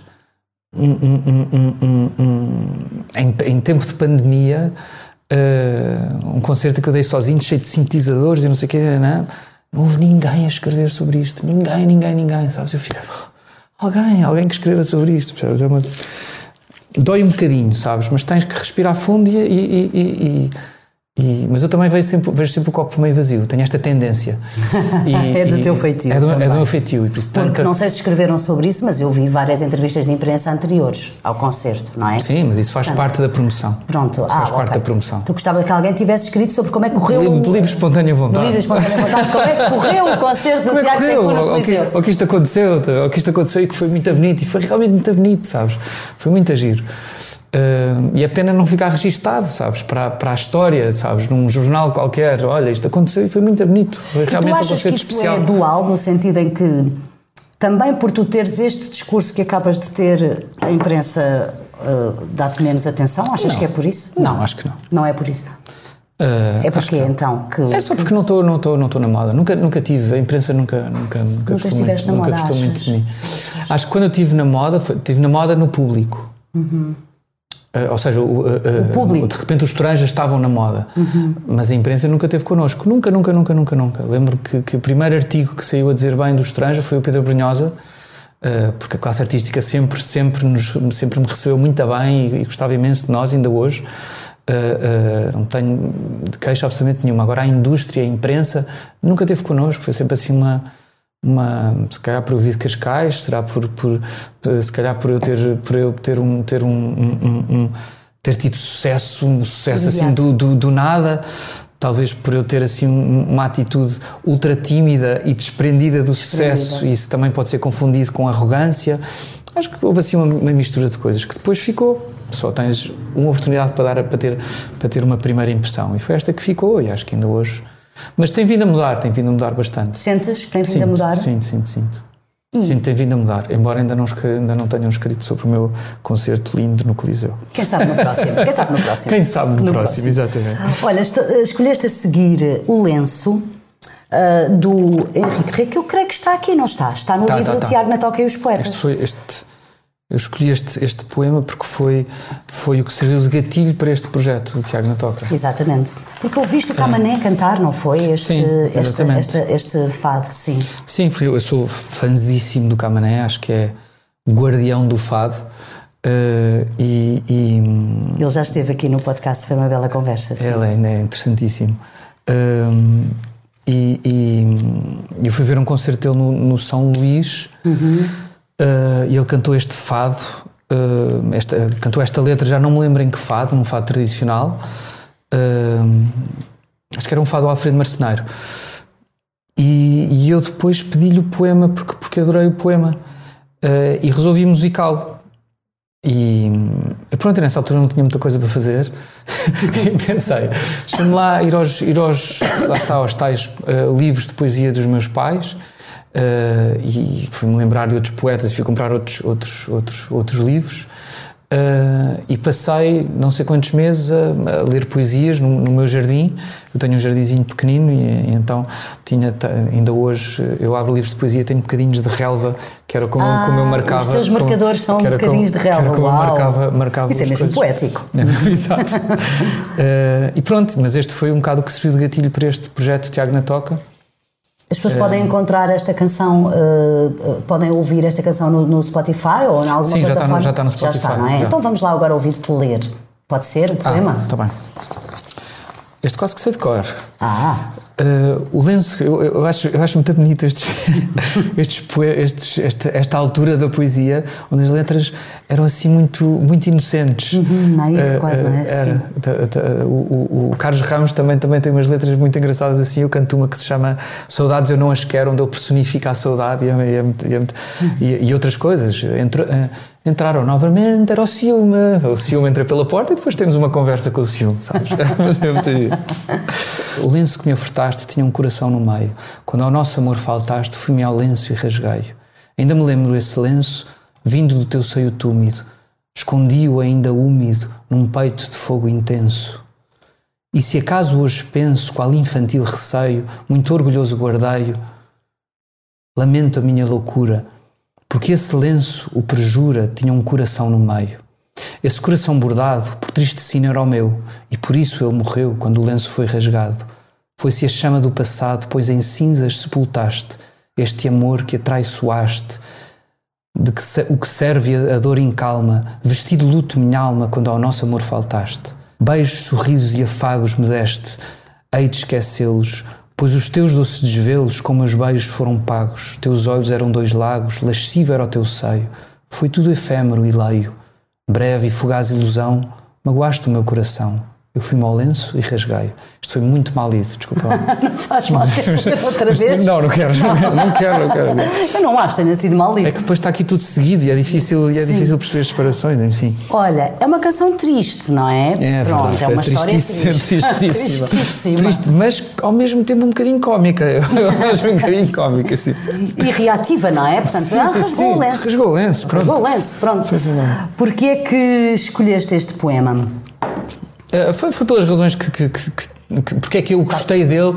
Eu acho que foi por causa, por causa disto, ao mesmo tempo que é um que é um, uh, uh, um poema triste, ao mesmo tempo é uma maneira cómica de assumir o que, o que se fez ao lenço, é? De certeza que a, que a, que a, que a senhora que leu isto pensou mas que grandes. Então ele, ele, ele, ele, rasgou o meu lenço, mas por acaso até está engraçado este, este poema, sabes? Ou seja, não, não deve ter levado isto totalmente como um insulto, Exato. porque realmente está bem escrito e, bem ele, escrito, tem, ele tem razão. Pronto, ele, ele tem está, razão. Está bem justificado, não é? Uh, passamos para o Camões. Também um poema musicado e, e, e, e, cantado de uma forma muito bonita pela Amália. Com que voz chorarei meu triste fado, que então dura paixão me sepultou que mor não seja a dor que me deixou o tempo de meu bem desenganado. Mas chorar não estima neste estado aonde suspirar nunca aproveitou. Triste, quero viver, pois se mudou em tristeza a alegria do passado. Assim, a vida passo, descontente, ao som nesta prisão do grilhão duro que lastima ao pé que a sofre e sente. De tanto mal, a causa é amor puro, devido a quem de mim tenho ausente, por quem a vida e bens dele aventuro. Por quem a vida e bens dele aventuro. É, o fado da Amália é, é, é, é, assombroso, para usar outra vez a mesma, a mesma, a mesma, a mesma palavra da bocado, é o mesmo termo. Uh, e não tem esta, esta, este terceto do, uhum, do, do uhum. meio. E já não é a primeira vez que eu vejo isto acontecer em, em, em fados musicados. Uh, esquece, esquece, deixa, deixem cair ali é? um, um bocadinho. Um, este, este poema faz-me lembrar a minha adolescência, eu a sofrer de amor uh, e a ouvir este fado, a sentir imenso este fado. Ele, Camões tem toda a razão. Triste quero viver, pois se me dou em tristeza. Sabes? É isto. É isto mesmo. Obrigado, Amália. Obrigado, Camões. É isto que me faz lembrar. Olha, uh, no outro dia tivemos aqui, tive aqui no podcast a Ana Bacalhau uh, uma conversa muito bonita e, e, assim genuína e ela também escolheu um poema do Camões e, e disse a dada altura uma coisa que eu guardei assim com muito carinho. Ela disse Camões rocks, porque o Camões diz tudo, tudo o que nós possamos sentir, tudo o que o ser humano possa sentir está, no, está na, na poesia do Camões. E porquê que falávamos disto? Porque há a percepção de que o Camões é algo injustiçado, sobretudo pelos jovens, que o consideram difícil e assim é um bocadinho mal amado na adolescência, porque também se dá logo a epopeia, que não é uma coisa propriamente fácil. Um, e portanto a Ana dizia que Rox é o maior, não é? Tu tens, tens, esta ideia também de que o Camões não é necessariamente tão amado como poderia ser? Eh, eu acho que como qualquer rockstar Uh, há muita gente que só conhece os hits. Exato. Exato. Isso, acho que acho que acho que faz parte, mas Uh, e não é fácil, uh, obviamente não é, não, é, não é a poesia mais, mais fácil. Este poema é difícil entrar para dentro deste, deste poema. Tens que, tens que te sentar, tens de ter atenção. Uh, e, e, cada vez menos há tempo para, para se ter atenção. mas, mas eu gosto destes segredos. Acho que a maior parte dos artistas que eu, que eu, que eu, que eu gosto, as rockstars que eu gosto, são, são artistas que, que, são muito que têm, que têm muito mais trabalho para além do, do, do, do óbvio. Posso falar, por exemplo, do Bruce Springsteen, que é ultra comercial, mas começas a investigar o, o, o Bruce Springsteen e, é infinito, tem uma profundidade e vais buscar, e vais buscar canções do Bruce Springsteen que, que, que, que, que falam sobre tudo e que, e que, e que consegues levar para a tua vida uh, sempre. Então, uh, eventualmente, uh, o que estás a dizer é que se as pessoas pararem, pausarem, usarem a pausa, uh, poderão entrar mais facilmente na poesia do Camões, que, como dizes, não é imediata, não é? Não será imediata, é isso? Sim. É preciso dedicação, não é? é. Tempo. É preciso tempo. Eu estou com um déjà vu gigante. Tenho a sensação que já tivemos esta, esta conversa. Já... eu nunca estive contigo, é a primeira vez. Estou a ter um déjà vu gigante, que engraçado. uh, uh, sim, é preciso, é preciso serenidade, é preciso encontrar esse, esse sítio onde, onde, uh, onde nos prestamos, onde temos disponibilidade para, para, para ter essa atenção. Tu fazes esse exercício regularmente? Faço, tento, tento, tento fazer, sim. Às vezes é difícil porque também tenho uh, também tenho um grande déficit de atenção. Uh, e por isso tenho e, e, e, tenho aquela coisa de, que também acho que toda a gente deve ter, começa a ler, estou sempre a voltar atrás no leio e não sei o quê, é difícil uma pessoa concentrar-se. Uh, e na poesia também é a mesma coisa, acho que é raro o poema que eu só leio uma vez. Ah, que engraçado. tenho que ler muitas vezes, tenho que me esforçar, tenho que coisa. E, e depois, quando é encontras uh, a dita, como é que diziam na tua escola, chave de ouro, ah, é isto, já percebi, já, já, já, já percebi este poema e gostas, uh, voltas lá mais tarde, nas tais anotações com não. os marcadores de relva, não, não, não costumas não, voltar? Não, não costumo voltar, a não ser que esteja à procura de alguma coisa em específico. Okay. Nessa altura andava à procura de alguma coisa em específico. Há, há, há, uma coisa que eu faço muito de vez em quando, que é, que é dobrar aqui um bocadinho a folha. Uh, para se alguma vez Sim, eu, eu dobro imenso os livros e há quem acha que isso é profanar os livros. Eu, é. eu, eu marco Não, é só como quem fica aqui esta setinha, estás a ver, sim, a, apontar sim. para aqui, uh, para se eu alguma vez voltar àquele livro, uh, perceber que, que, nesta página estava qualquer coisa que me tocou e, e, e volto lá. mas, mas eu tenho muita pena de não sublinhar livros. E porquê é que não penso, penso nisso muitas vezes porque me esqueço de ter ah, um lápis à mão. Ah, ok, ok, ok, ok, ok. Só, isso. só isso. Não é aquela coisa do não vou não, não, não, não, deixar aqui uma marca, porque há pessoas que têm essa questão. Não, é só, ah, é só, se eu tivesse aqui um lápis. exato, exato. Olha, e por falar em teres livros marcados, eh, dizes que não voltas. Eh, há pessoas que dizem que um, em momentos de que já falámos aqui, eh, da vida mais complicados, relacionados eventualmente também com rupturas afetivas e com o amor, encontram na poesia, na arte, não só na poesia, mas na poesia uh, uma resposta, um consolo, um, uma legenda para aquilo que estão a sentir. Acontece-te isso também? Procuras ir. Uh, não, sei se, não sei se procuro. Se acho, procuras acho, na acho, arte. acho que é inevitável. Acho, acho assim, que sim, acho, é que foi isso, acho que foi isso que, que, que acho que isso. quer dizer, voltamos à conversa do, do, do princípio, de quando eu comecei, de quando eu, quando eu vi aquele poema do, do do Fernando Pessoa. Acho que foi, foi exatamente isso que me, que me aproximou das artes. Acho que foi por isso que escolhi o agrupamento de artes, foi por isso que comecei a, a tocar guitarra, era por isso que, que ouvia música sem fim. Uh, uh, quando, quando era novo e que, Fizeste que, o sinal com as escutadores, ouvias música com as escutadores? Ouvia muita música com Que era para não estar a ouvir em casa alto, é isso? Uh, sim, porque o meu pai, meu pai ignora tudo o que aconteceu a partir dos Beatles. Aliás, nem sequer, ignora os Beatles.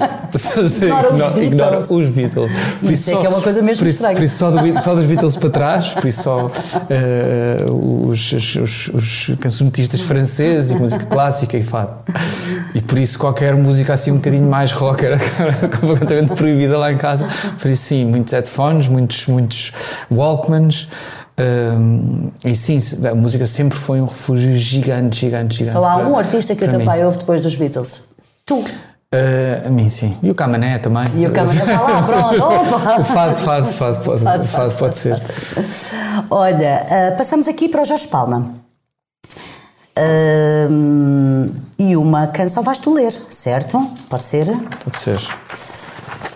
a canção chama-se Meu Amor. O meu amor tem lábios de silêncio e mãos de bailarina, voa como o vento e abraça-me onde a solidão termina.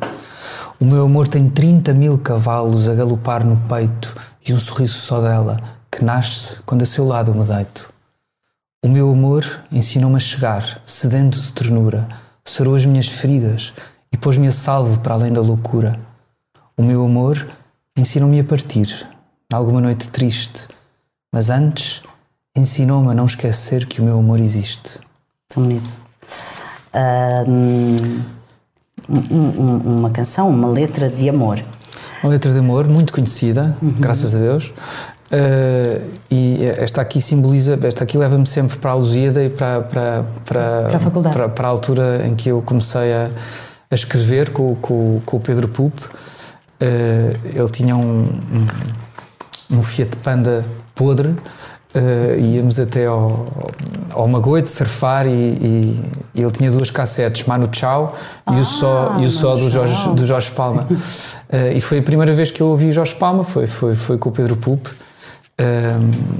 e, e, eu lembro-me que foi a primeira vez que eu percebi ah, é na pinta que tem. Que tem nessa altura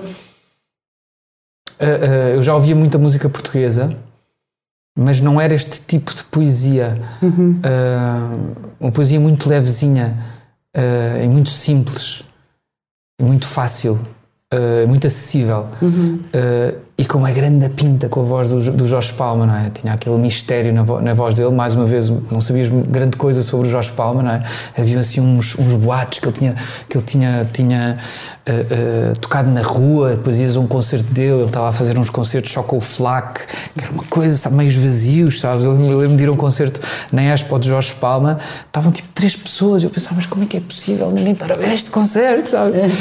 É, uh, e por isso, este este poema e esta canção faz-me lembrar esse essa essa porta que se abriu também dentro de mim da, da possibilidade de, de, ter uma grande pinta e ser muito simples porque quer dizer porque eu já conhecia o, o, o, o, Sérgio Godinho, por exemplo, já Mário Branco e o fado todo, mas, mas é raro, era raro encontrar isto no, no, no rock. Uh, as letras estão tão simples e o Sérgio Godinho não é tão simples, é, é bastante mais, mais Eu acho que também escolhi é, o Sérgio Godinho. É, é, é o último, sim. Uh, e pronto, e por isso leva-me a, a, essa, a essa porta. Eu tentei escolher poemas que, que, que simbolizassem coisas na, na minha na vida. vida sim.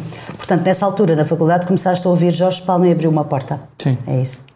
E então, quando ouviste Sérgio Godinho, que já ouvias antes, como disseste, tu trouxeste aqui uma, uma, não, é, não é a tua última escolha, a tua última, esta é a penúltima escolha, o Sérgio Godinho, ainda temos a seguir o Yehuda Mishai.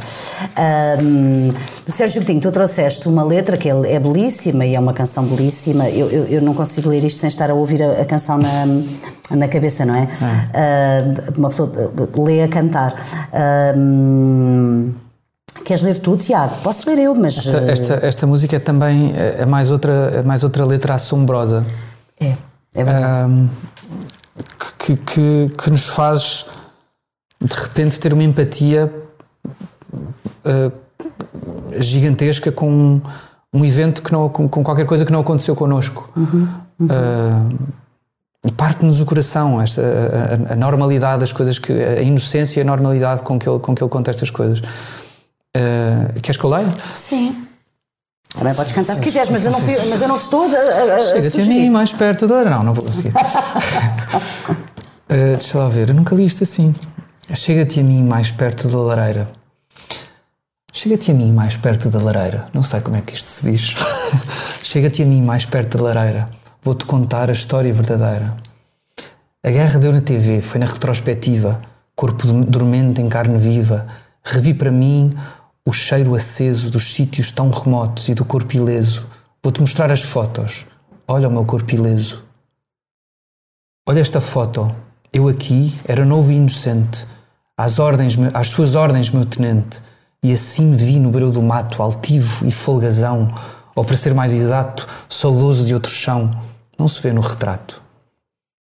Esta, esta, esta, só parar aqui um bocadinho, esta, esta, hum, esta quadra faz-me lembrar um bocado uma, uma coisa que, que, que eu achei muita piada de ler no Guerra e Paz, que é esta inocente, inocência do militar que vai para esta excitação do militar que vai para a guerra, esta alegria, sabes? Assim, sou homem, vamos para a guerra, isto agora vai acontecer e não sei o quê. Chega-te a mim mais perto da lareira, vou-te contar a história verdadeira. Nesta outra foto é manhã, olha o nosso sorriso, noite acabou sem ser preciso sair dos sonhos de outras camas para empurrar o cospe-fogo e o lança-chamas. Estás são e salvo, estás são e salvo e logo viver é bom proclamas. Eu nesta não fiquei bem, estou a olhar para o lado. Tinham-me dito, é soldado, é dia de incendiar aldeias, baralha e volta a dar o que, o que tiveres de ideias. Tudo que arder, queimar. No fogo assim te estreias. Chega-te a mim mais perto da lareira, vou-te contar a história verdadeira. Nesta outra foto, não vou dar descanso aos teus olhos. Não se distinguem os detalhes, mas nota o meu olhar, cintila. Atrás da cor do sangue, vou seguindo em fila. Atrás da cor do sangue, soldado, não vacila. O meu batismo de fogo não se vê nestas fotos. Tudo tremeu e os terremotos costumam desfocar as, as formas. Matamos, assassinamos, violamos. Ah, mas será que não violamos as ordens e as normas? Chega-te a mim mais perto da lareira, vou-te contar a história verdadeira. Algum das, das fotos fechado, volta a ser quem não era, com uma memória, a primavera, rebenta em flores impensadas. Num livro as amassamos, logo após cortadas. Já foi há muitos anos e ainda as mãos geladas. Chega-te a mim mais perto da lareira, vou-te contar a história verdadeira. Quando a recordo, sei que quase logo acordo. A morte dorme parada nesta morada. Isto foi muito mal lido também, mas foi, mas foi possível. Não, não foi. É que isto é tão bom, sabes? Que irrita-me. É muito Irrita-me não ler a como deve ser. parada nesta morada. Porquê é que escolheste esta hum, letra do Sérgio Godinho? Bom, já disseste há, há, aqui há uns minutos que achas que o Sérgio Godinho não, não tem o reconhecimento devido, porque ele de facto é um Acho que devia estar constantemente grandes. a ser reconhecido. Acho que é um dos nossos é grandes, isto, sim. sim. mas esta letra em específico porquê? Porque o Sérgio Godinho tem muitas outras letras uh, muito bonitas, não é? Não sei, esta pode ter sido, eh, pode ter sido a propósito da, da, da guerra deste, da Síria e do, e do valor da empatia. Hum. Um, desta coisa de nos pormos no, no, no, no lugar dos outros e perceber o sofrimento que se passa e o que é que podemos que às vezes pode ser bastante agoniante não é? Porque às vezes não conseguimos fazer fazer nada mas isto mas esta empatia pode não ser só em relação à guerra pode ser em relação ao nosso vizinho pode ser em relação a alguém que está do outro lado no café e que vemos que precisa de qualquer coisa. E, e... é uma palavra de que se fala muito nos últimos tempos a empatia como sendo algo que falta Sim. Concordas com esta ideia? Um... Parece que é até uma palavra que está mais ou menos na moda, não é? Treinar empatia, procurar empatia. Acho, acho que. Acho que por um lado estamos muito mais empáticos. Um, acho que por vezes a empatia confunde-se com vaidade. Uhum. Uh, porque a, porque a, a, a profissão uh, de ativista uh, está muito na moda, dá muitos likes. Uh, e então as, uh, uh, há uma empatia que parece só vaidade, não é? Que, que, que, já não tem a ver com, com que só desajuda e só. Que é para mostrar, só, não é? É um bocado. Uh, isso vem com, com, o tal vício das redes sociais, este vício dos, dos, do, da aprovação e do que é que eu preciso de ser agora para ganhar, para ganhar muitos likes. Uh, mas acho que estamos bastante mais empáticos não é? com, com a globalização e a percebermos o que, é que, um, eh, o que é que se passa de um lado, o que é que se passa do outro. O tráfego de informação, não é? Também temos acesso a muito mais informação. Lá está. e acho que está, que está, está a acontecer com esta, com esta guerra uma coisa que que nunca antes vista. De, tenho Estás a falar da guerra da Ucrânia? Sim, está, está a ver. Porque há pouco disseste Síria. Ah, desculpa. Ah, ok, uh, estavas a referir-te à, à invasão da Rússia exatamente, à, à Ucrânia. Sim. Desculpa lá. Um, então, porque me estava a lembrar de uma música que eu, que eu escrevi sobre, a, sobre a, a, guerra na Síria, que foi também, de certeza, resultado deste, deste, uh, desta letra. Que são letras também como as do Bob Dylan, como o uhum. God on Our Side, ou outras, outras músicas de, de guerra que têm que ser escritas de maneira pouco óbvia e têm que ser escritas de um sítio muito humilde. Não podem ser escritas de um sítio de eu sei, eu sei o que é que, o que, é, que, é, que é para fazer, eu, tu é que estás a pensar mal e eu sei eu é que estou num, num sítio bom, não sei quantos. Não pode ser, né, tem de ser com humildade com que, com que, o, com que o Sérgio escreve ou, ou como o Bob Dylan escreve também, uhum. primorosamente. Um, Estava-te a falar de, de, de uma de coisas que estão a acontecer na, na Ucrânia. Agora fui almoçar com um amigo meu que vai receber uma mãe e uma filha em casa dele. É um amigo meu que tem quatro filhos em casa. Uh, e tenho outro amigo meu que preparou outra, uh, tem uma casa em, em, em Orém e está a preparar o andar de baixo que estava, que estava em ruínas para receber pessoas também.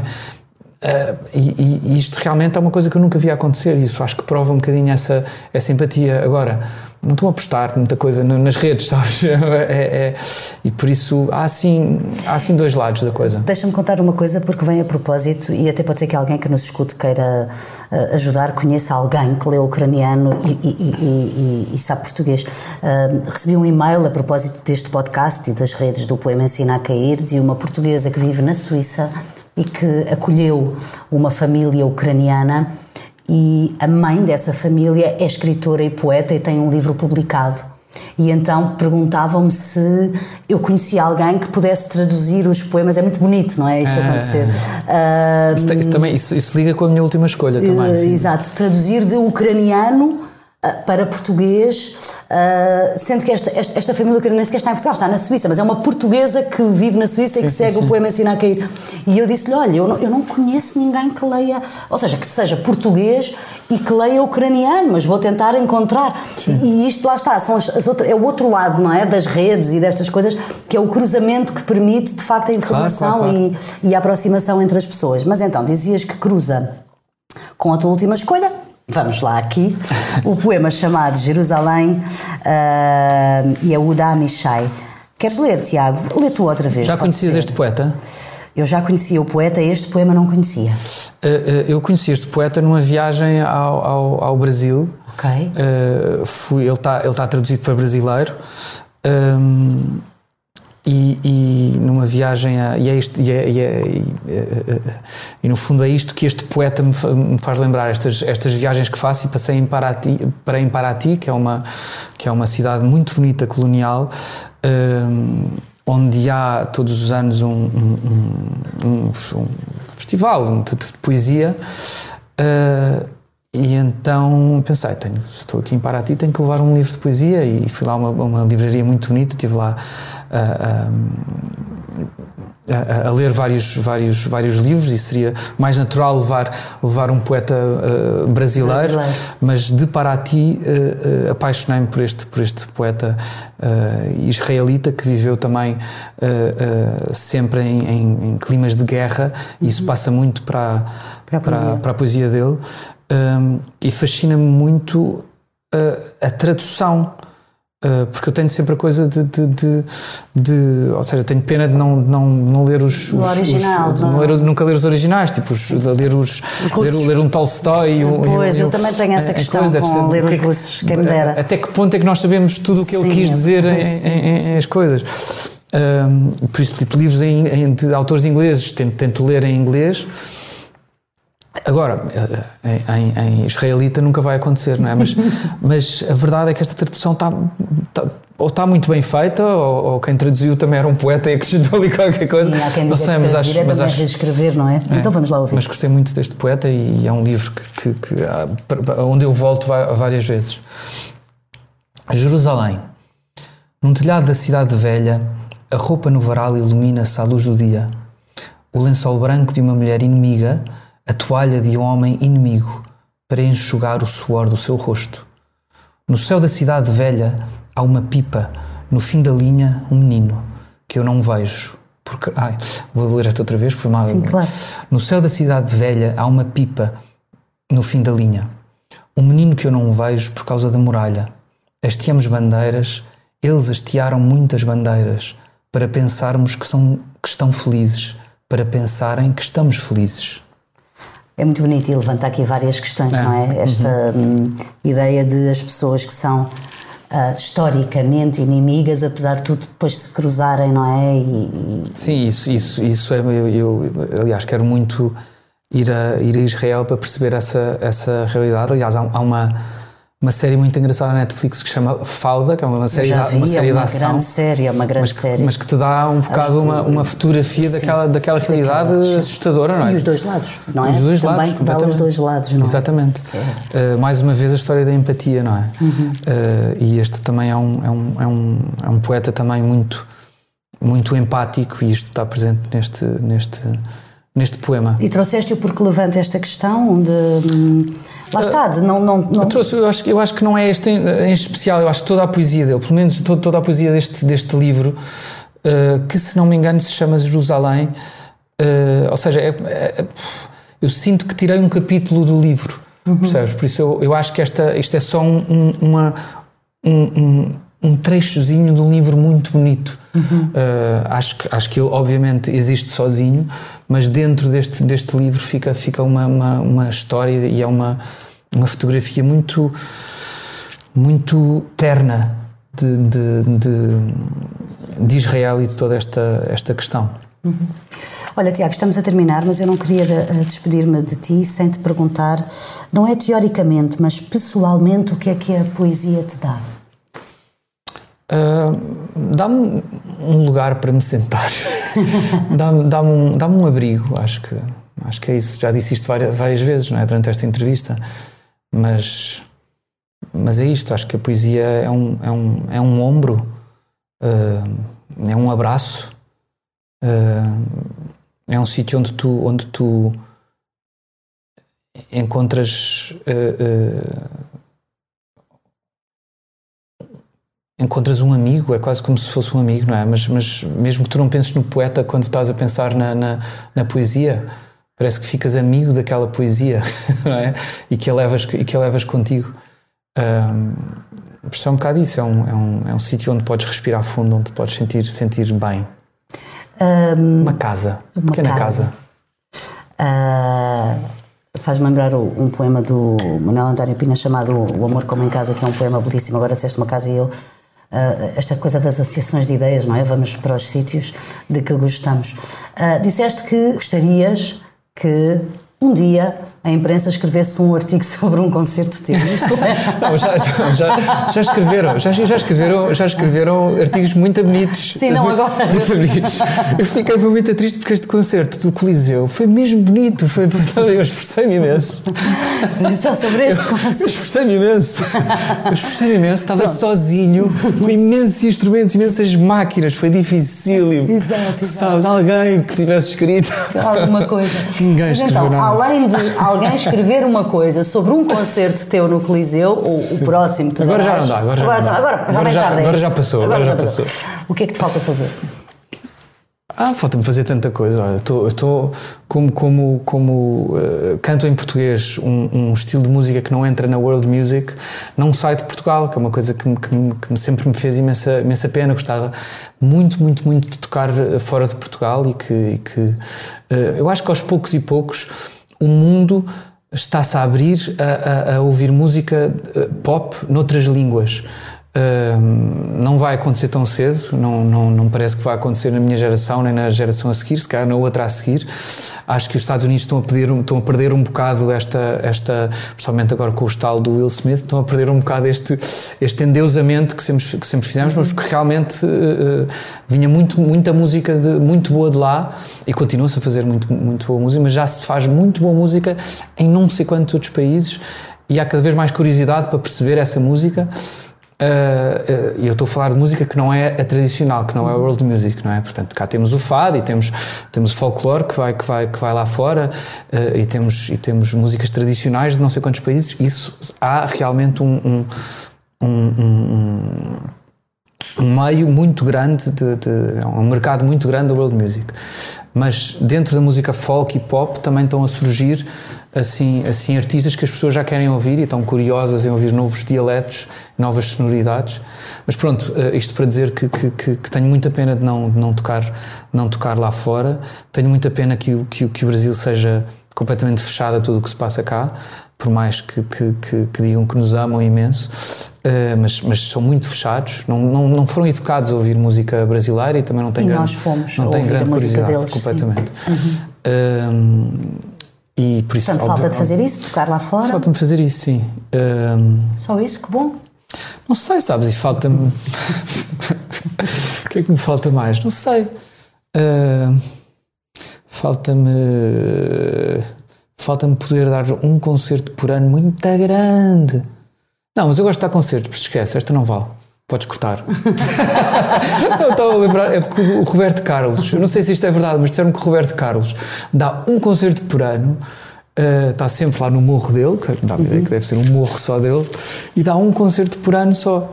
E acho que é um acontecimento gigante. Eu, eu acho isso giro. Eu estou a tentar fazer mais ou menos isso com o Coliseu. Estou a tentar ir todos os anos ao Coliseu. Já consegui três anos, mais ou menos, não, só não fui uh, por causa da pandemia, mas, mas este foi mais ou menos o terceiro seguido e tem estado a resultar.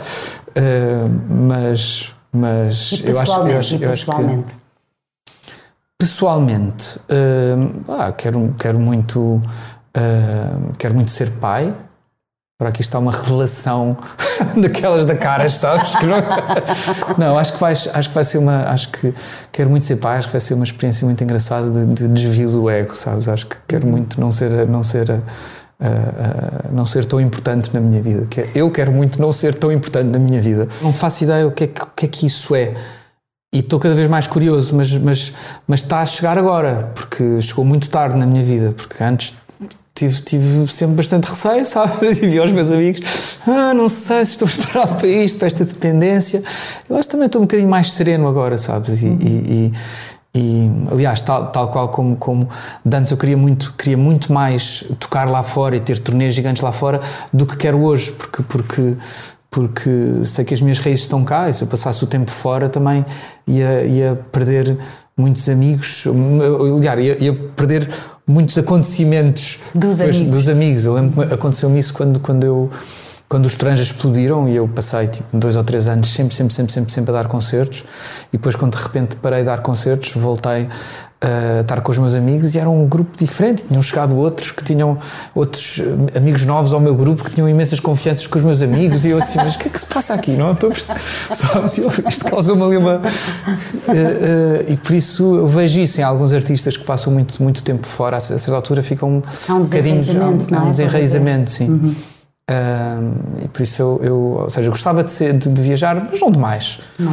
O que for possível. Um equilíbrio. um equilíbrio, sim. Uh, mesmo a terminar, o que é que te comove?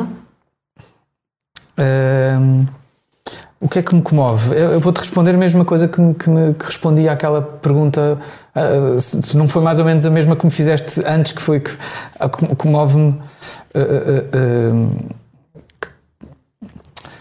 Comove-me no bom sentido, é? vamos, vamos a isto. Uh, Comovem-me pessoas boas, uh, comove-me a honestidade uh, a empatia, a bondade, uma boa manhã,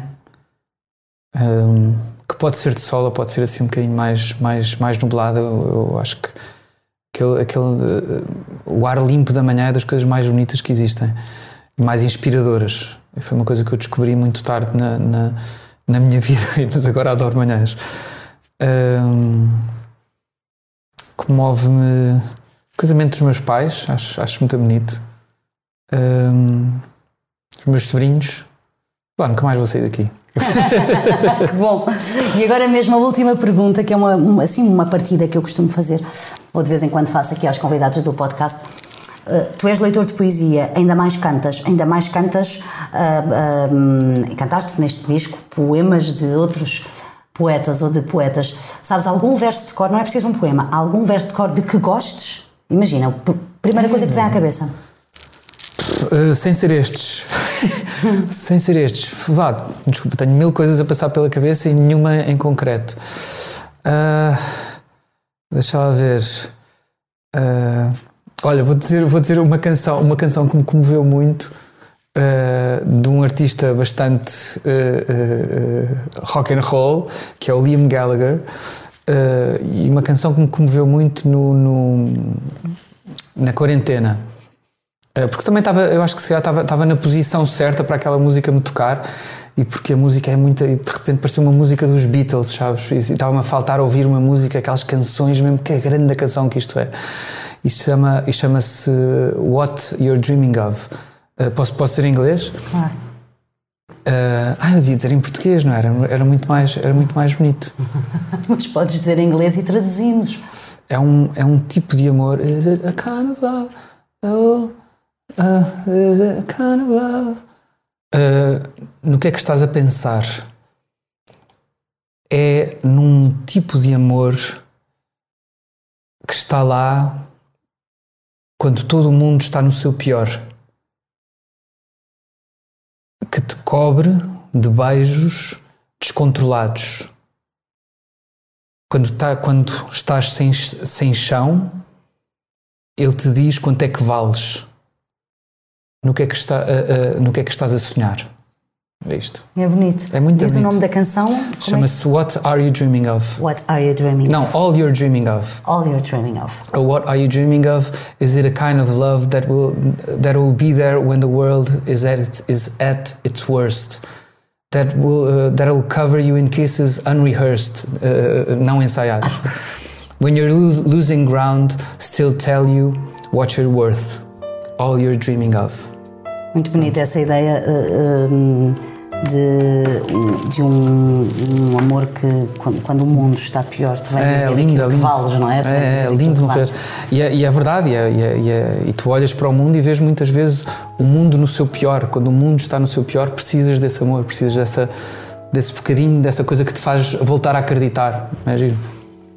Ficamos então com esta ideia bem bonita do Tiago Tencourt. Tiago, foi muito bom conversar contigo. Obrigada. Também gostei muito. Muito obrigado. Não sei se falei. Se Voltaremos em breve para continuar a conversar sobre poesia. Este episódio teve a produção de João Martins e música de Mário Lajinha. O podcast O Poema Ensina a Cair tem o apoio do Fundo Cultural da Sociedade Portuguesa de Autores.